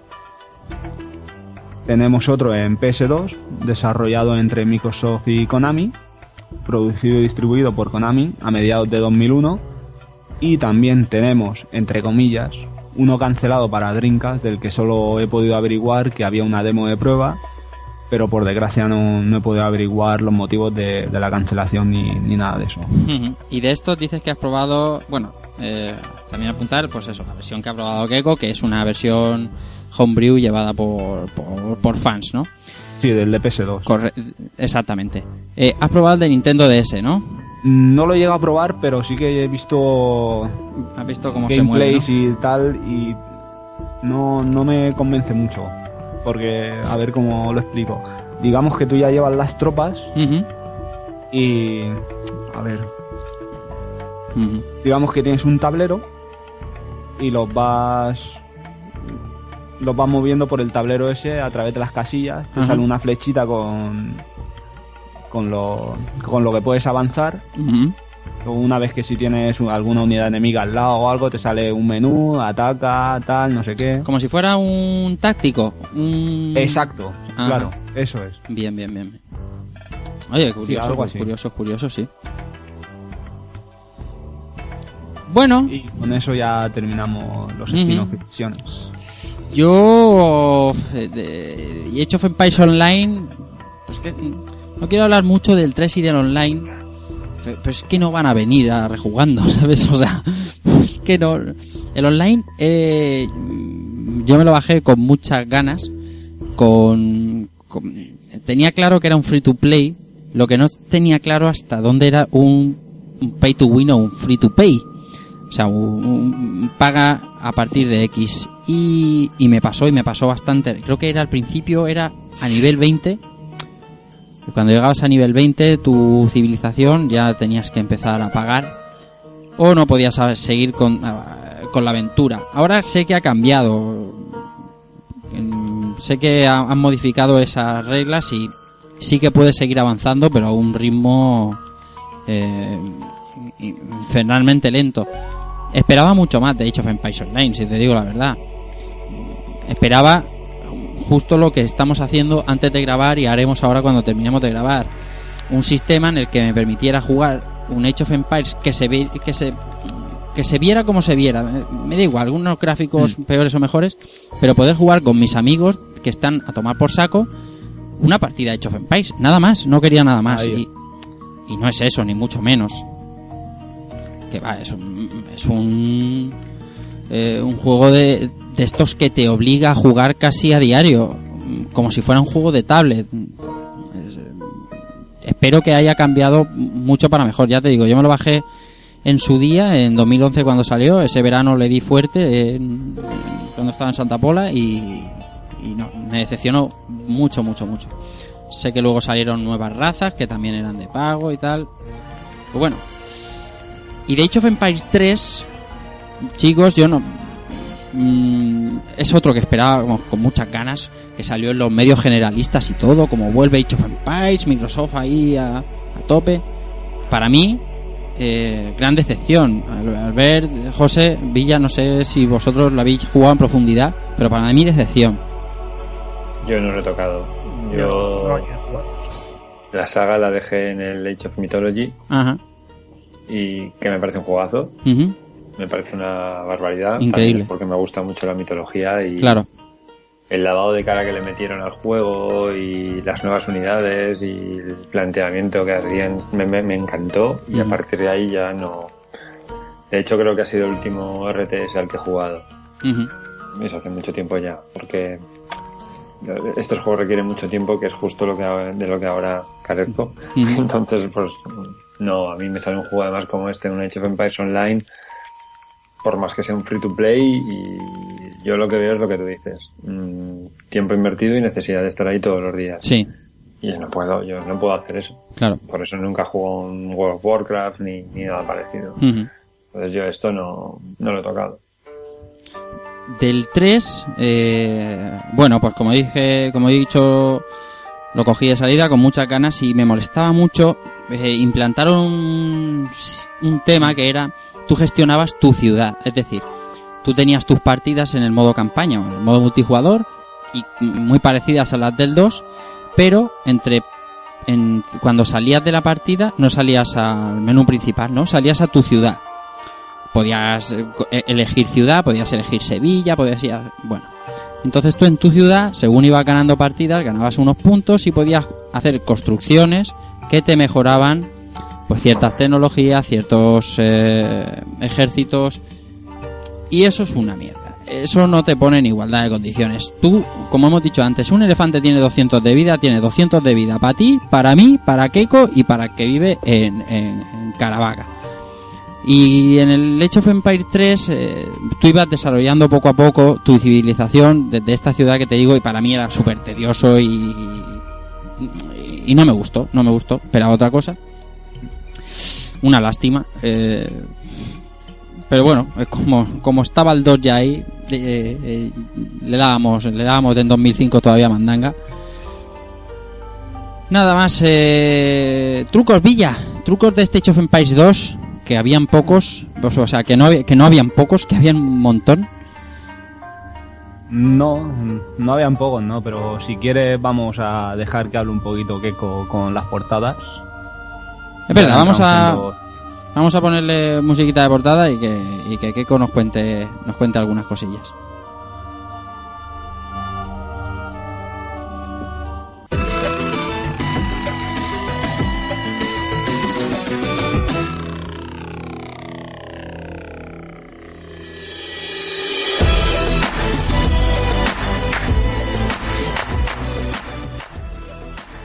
Uy, esta canción, uy, esta canción, uy, esta canción. Eh, Keiko. Bueno, Bueno, cuéntanos la, la portada de Age of Empires 2. sí, porque no hay. no, digamos que no hay mucho que rascar en cuanto a di- divergencias o diferencias entre, entre versiones. Eh, esta portada yo creo que. Yo creo que la conoce casi todo el mundo que haya entrado en una tienda de videojuegos porque se la puede encontrar fácil. Eh, bueno, básicamente tenemos siempre como eje central de, la imagen digamos, el rostro de tres personalidades importantes dentro del juego. Entonces, como este mismo juego indica que es la era de los reyes, pues te- tenemos lo que parece ser un rey vikingo, por decirlo de alguna manera. Luego, como un samurái. Ahí, ya vería, no sé qué, qué te- terminología sería la adecuada de, para, para denominarlo. Y en el centro, vamos, quiero entender como un rey de la época medieval. No sé, Sí, como más, más moderno, digamos. Sí, por, por decirlo de alguna manera. Y todo ello pues ambientado de fondo con, cosas típicas de cada época, ¿no? Con castillos, eh, lanzaderas, algunos ejércitos formados, eh, barcos, vikingos, todo así en un tono así azul. Destacando sobre todo los rostros de los personajes a color y, y bueno, eh, poquito más, ¿no? Luego nos iríamos a, a otras versiones. La, que más llama, llama la atención quizás sea la de la de la expansión de los conquistadores, en la que vemos a, a un típico, digamos, líder maya o rey maya, si lo queremos decir así. Ujú. Eh, a otro más árabe como podría ser el, el personaje que tenemos de la izquierda, que parece más sacado de Prince of Persia. Ujú. Aunque el de la derecha sí que no lo tengo yo muy claro. Parece parece más alguien de la corte del rey Arturo o algo así, porque no, pare- no tiene mucha pinta de rey, pero bueno. Para ambientar un poco, pues no estaba mal.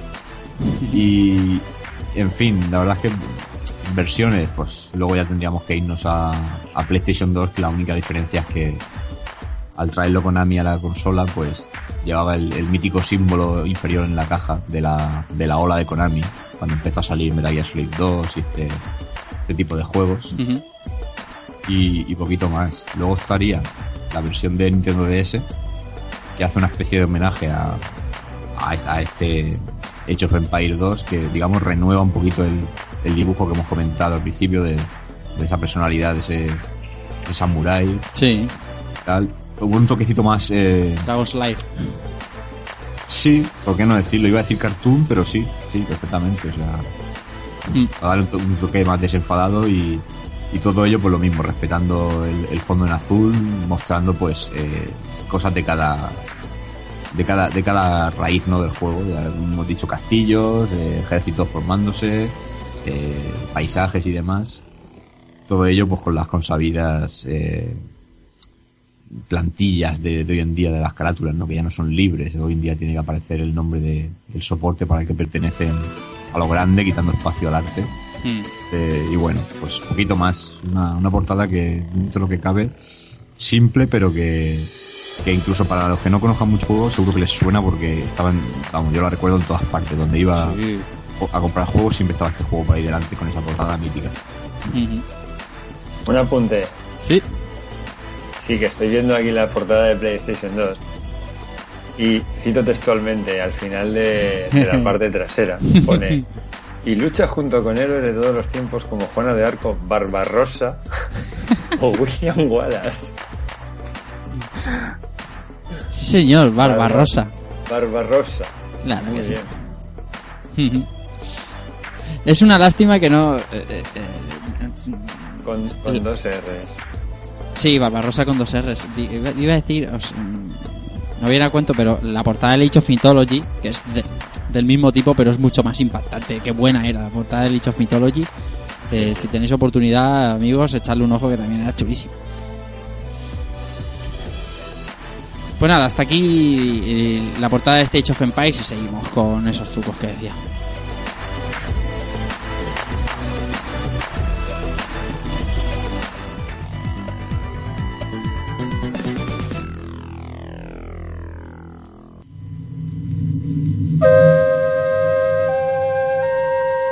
Ahora sí, Villa. Eh, decía que a trucos a, a- a capazos.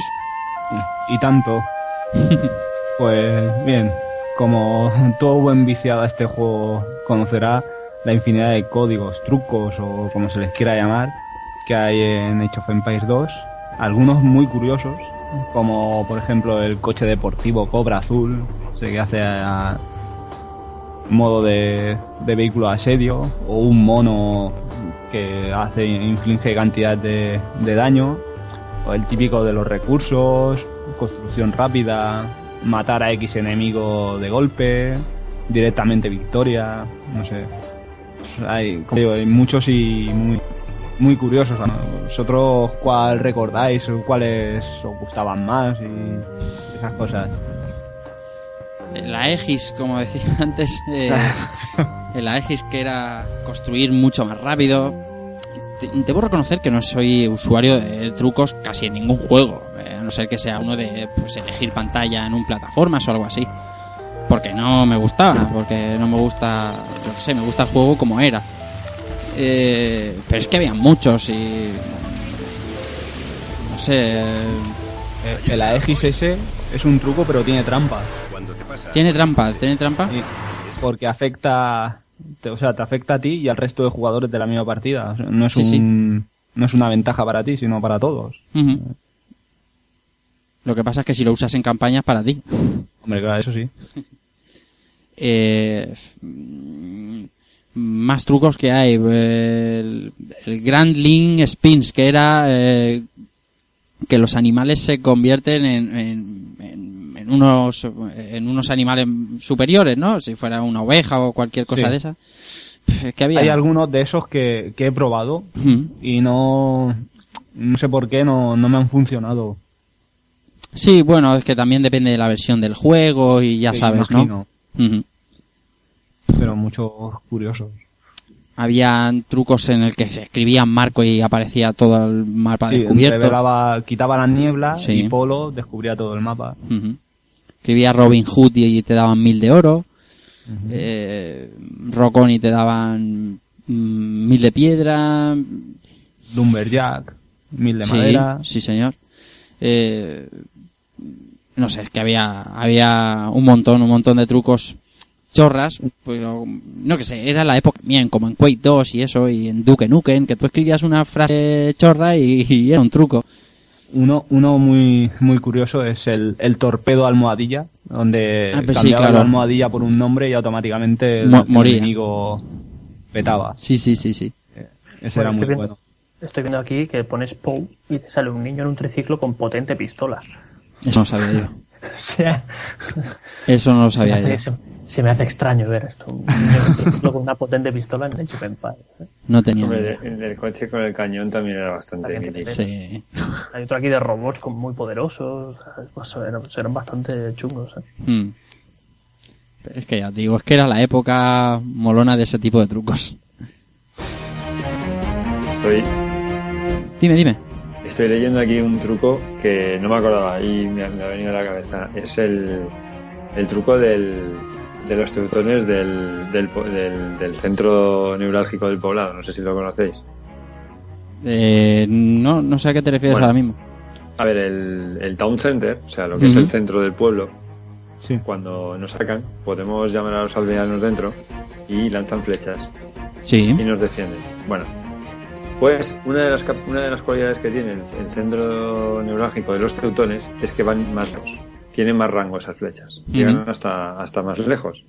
Entonces, hay un truco que es que iniciada la partida, tú puedes coger a un, a un peasant, a un campesino, y si consigues construir un centro urbano lo suficientemente cerca del poblado de un, de un enemigo, eh, cuando, estás en, cuando estás en recursos mínimos, te lo puedes cargar solo con eso.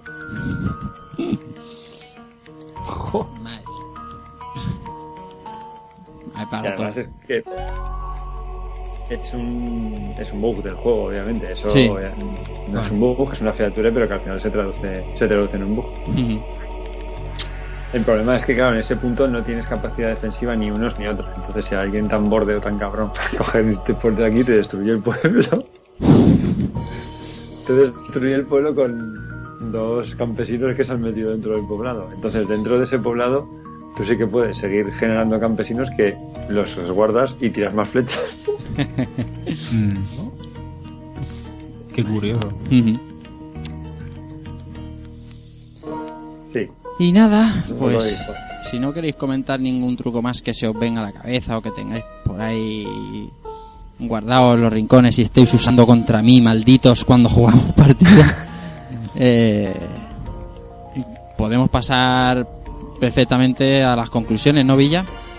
Pues sí, Antes si de las no, nadie conclusiones- tiene más que decir. Ahora estaba escuchando yo esta canción. ¿Esta canción sonaba Gloria Bendita o no? A ver, a ver si Totalmente. suena, espérate. Ahora.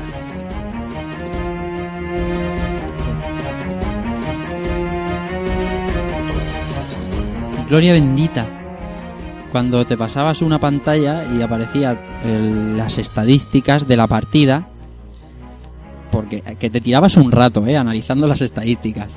Tiempo jugado, unidades creadas, unidades matadas, edificios construidos, edificios destruidos, eh, no sé, no me, ah, no me vienen todo a la cabeza. Or- Recursos usados. correcto, oro conseguido, comida, todo. Tú te pasabas ahí un rato analizando y sonaba ahí la cancioncita esta de molona y eras el rey del mambo. es que me- Sí, bueno, te- pero al final había uno que siempre era el que tenía más que los demás, que era el que mejor jugaba. Y era bastante jodido. salía una estrella, salía una estrella y decía, este es el que más mola. Pero que siempre era el mismo. Y ahora sí, Villa, eh, tiempo de conclusiones. Pues nada, como conclusión final a este programa, puedo decir que este fue, es y será siempre un clásico de, de PC atemporal, el que disfruté en su día cuando mi amigo Efren me lo enseñó en su casa y quedé maravillado al ver la evolución de los caballeros a paladines, porque llegué justo en ese, en ese momento y en el ciber, como bien has dicho tú antes, lo disfruto ahora cada vez que lo juego, ahora en casa y estoy seguro que, que lo seguiré disfrutando en un futuro cuando lo vuelva a jugar porque parece que no pasen los años por él. Y bueno, sé que a alguno de mis compañeros no le va a gustar esto, pero no será el último RTS que tengamos en rejugando. Y ahora estará el en su casa. Starcraft, Starcraft. y el Keiko, pues a lo mejor no está tan contento. Oye, Keiko, se pone malo cuando llegue ese día. ¿qué- eh, tus conclusiones, Keiko. ¿Qué Bueno, tiene? conclusiones, si se pueden llamar de, de alguna manera.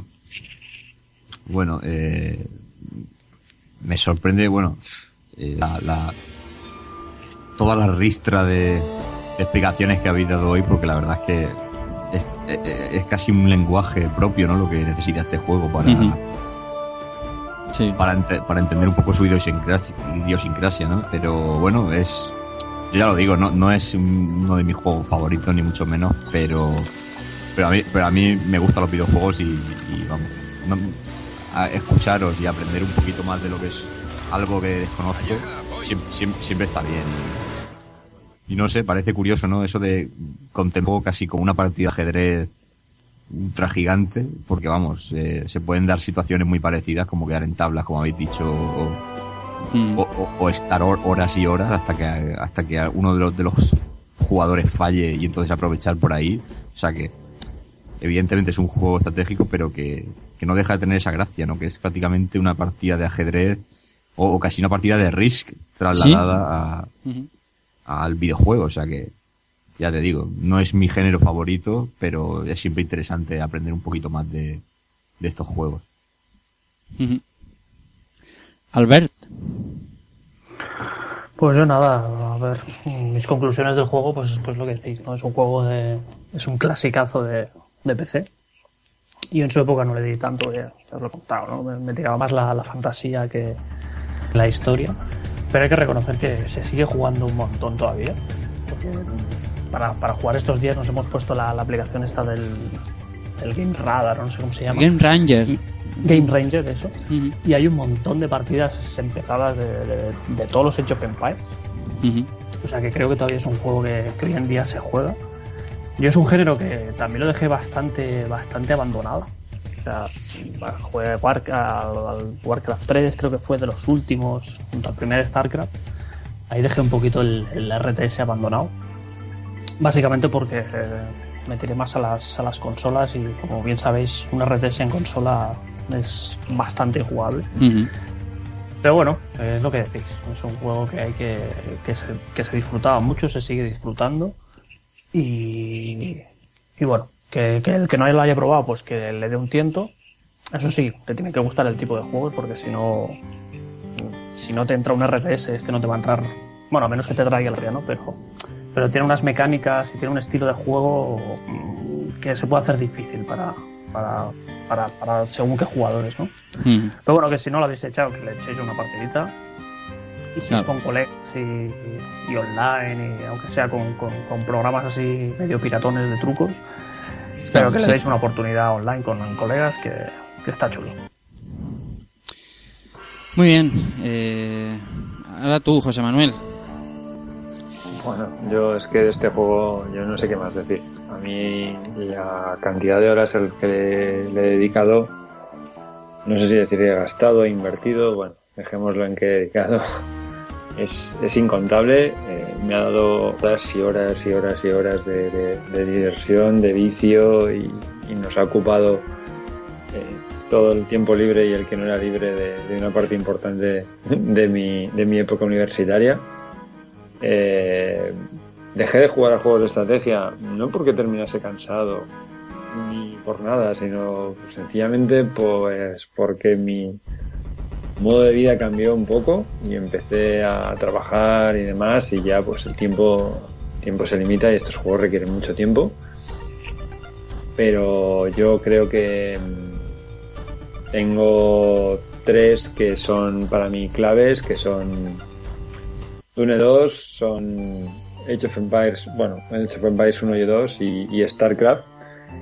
Y los tengo todos al mismo nivel por lo que han supuesto para mí. Para mí son imprescindible. Mm, afortunadamente hay una reedición en Steam que hace que jugar sea muy sencillo, que está adaptado a las pantallas actuales, HD, eh, pantallas eh, panorámicas y que se deja jugar muy muy muy muy bien y que yo recomendaría a cualquiera que sea fanático, aunque claro, cualquier fanático ya habrá dado buena cuenta del título. Bueno, mis conclusiones, eh, estoy muy de acuerdo con lo que han dicho todos mis compañeros. Me, me parece un título, un título tan atemporal como ha dicho Albert, que ahora te lo pones. Eh, me- me parece mm, me parece ideal explicar ahora esto que hemos dicho del Game Ranger, que es y tal, que usamos para jugar ahora online entre nosotros y con amigos. Eso es, el, jugando el juego clásico de toda la vida. Hay varios métodos por el cual puedes jugar con tu amigo que está en la otra punta de España y se juega muy muy bien mm, con un pin relativamente aceptable. Y no es eso, eh, Game Ranger es una de las aplicaciones, te bajas, te registras y te dices dónde está el juego y funciona. Eh, Hamachi, el clásico Hamachi que te conecta por LAN. El caso es que al que le gusta este juego o este género, eh, al que le gusta este género, generalmente este juego le gusta, aunque sea más de StarCraft o más de World of Warcraft, Age of Empires eh, 2 gusta y echarte una partidita. Hoy es divertido y dentro de 10 años será igual de divertido y eso es sinónimo de que es un gran juego. Eh, estaría muy bien que las compañías prestaran atención a estas cosas, ¿no? Y, se dedicaran a hacer lo que la gente quiere, ¿no? No solo los sacapastas que hacen con Age of Empires Online y tal. Chicos, si lo que la gente quiere es eh, Age of Empires 2 con mejores gráficos y jugar con todo el mundo, hacedlo. Si es que es, no, es, es tan fácil que, que, que es, es, eh, es insultante, pero bueno. Nada, que un juego grandísimo y que me ha encantado estas dos semanas y pico que llevamos que llevamos dándole caña porque eh, nos lo pasamos bien, aunque vi que es un constructor de macro ciudades, pues nos está repartiendo bien. Tampoco tanto. Solo porque te has tenido que ir. No me engañas. Y me nada, nada, nada más que apuntar sobre las hormigas, Keko. Todo, Bueno, está todo pues dicho. Yo creo que, pues que vosotros lo habéis explicado muy bien. Yo solo podría aportar datos un poco hater. que, Como debe ser. Como debe ser. como digo, yo, yo necesito estar ahí en el meollo. No puedo ver tanta, tanta hormiguita por ahí moviéndose. Pero bueno, oye, para gustos los colores. Sí, sí. ¿Qué, qué- qué voy a decir yo? Si a mí me gusta el juego de Rambo mientras que todo el mundo lo está reventando por ahí. O sea que es que. Bien, bien, bien, bien, bien, Estos son bien, esto- bien. para gustos los colores. Sí, y bueno, es un género más y oye, eh, hay que, hay que respetarlo igual que todo. Muy bien, pues tiempo de dejar este Age of Empires atrás y venir y, y decir lo que vendrá la próxima el próximo episodio de Rejugando.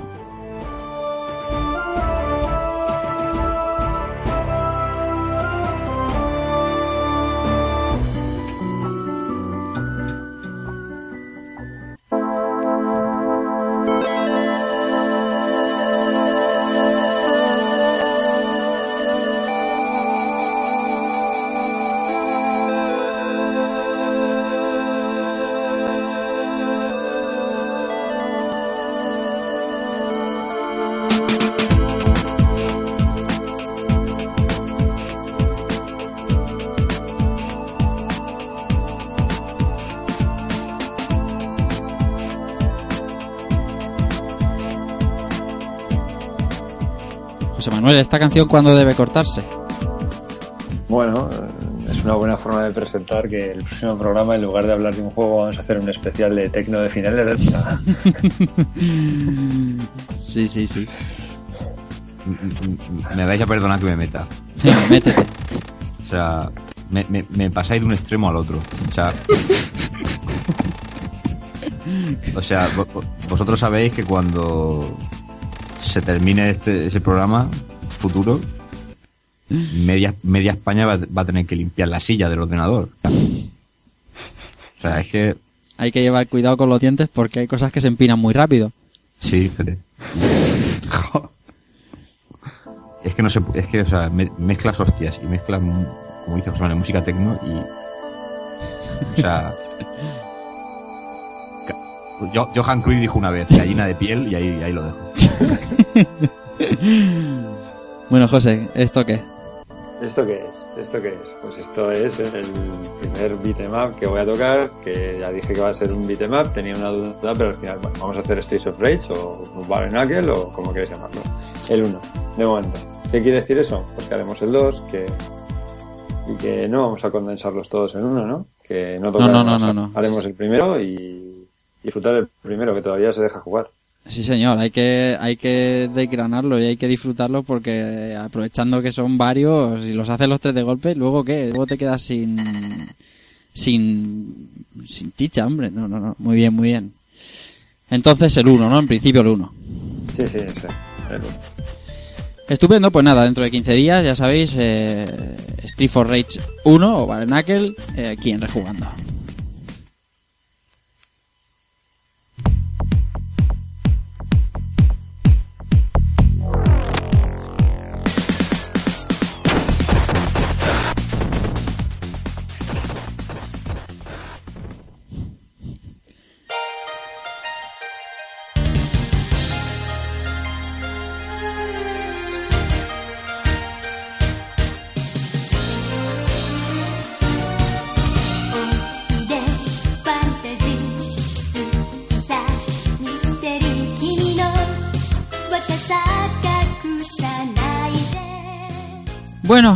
Momento de despedirse eh, de este buen programa que me ha entretenido mucho y, y- y, como ya he dicho, recordar tanto, tanto, tanto tiempo de vicio este of Empires. Villa, gracias por el curro y hombre. que te ha quedado genial, hombre. Esa era la intención. Para mí, sabes que es un placer y bueno, espero que, que os haya molado, hayáis aprendido cosas que no supierais, tanto a vosotros como a la audiencia, por supuesto. Y bueno, que, que el esfuerzo, como siempre, haya merecido la pena, Claro que sí. Nada, nos vemos en 15 días, Villa. por supuesto. Aunque ahora dentro de un ratico voy a dar esto. Muy bien, muy bien, muy bien. Eh, eh, el Pablo Motos de hoy, el hombre del hormiguero, Antonio Serrano, Keco. No, no me compares con Indeseable, por favor. No porque no eres pelirrojo. ¿Cómo vas? bueno, que eso, que 15 días uno de tus favoritos, tío. No, me van a tocar la primera parte que para mí siempre va a ser la mejor. O sea que todo- a todo el mundo le gusta el for Rage 2. eh, para mí el uno es, es- Ese fue el juego que a mí me hizo comprarme una Mega Drive de una Super Nintendo. No, no queda. No hay que decir nada más.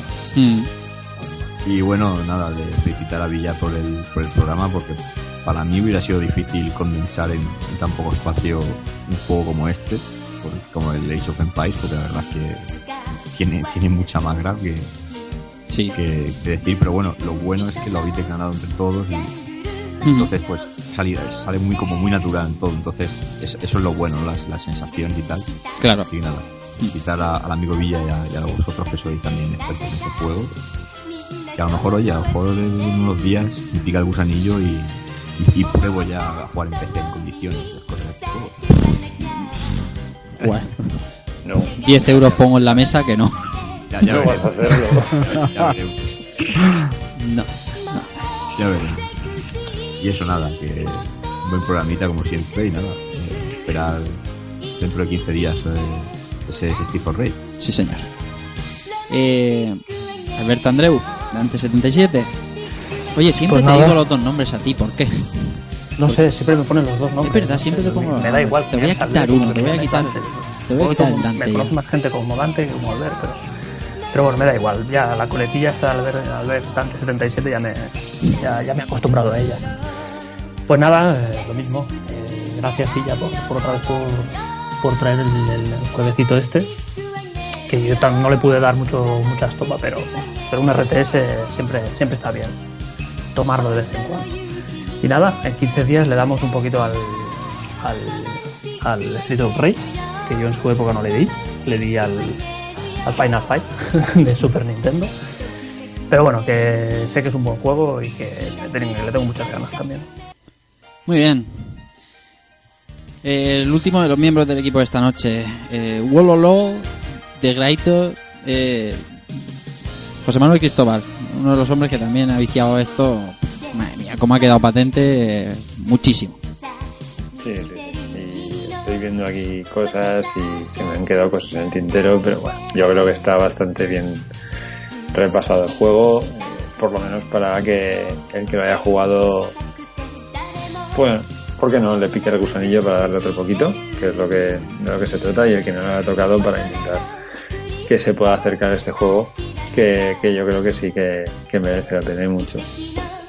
Y nada, que ahí está lanzada la patatita para las próximas semanas, para dos semanitas, para darnos bien de, de leches y a disfrutar un poco también de, de un beat'em que ya yo tenía muchísimas ganas de hacer un beat'em ya. Bien, bien, bien.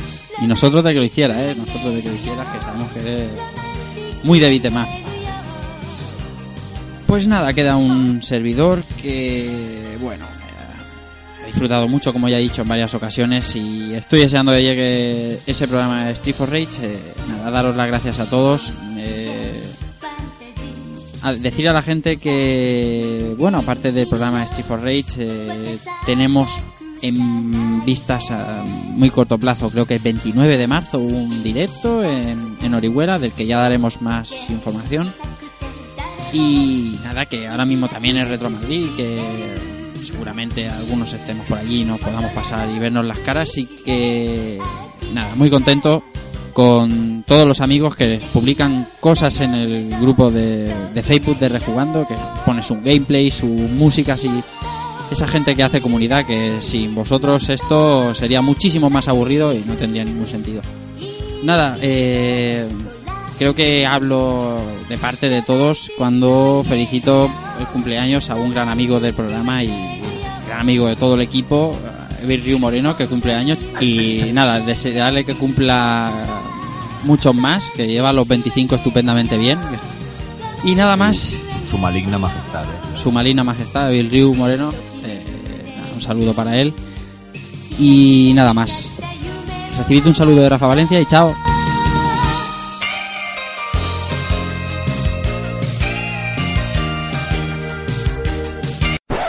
Juego que muchos tienen como el mejor de la franquicia que hoy tocamos. Vamos, en definitiva hoy rejugamos Age of Empires 2 de Age of Kings.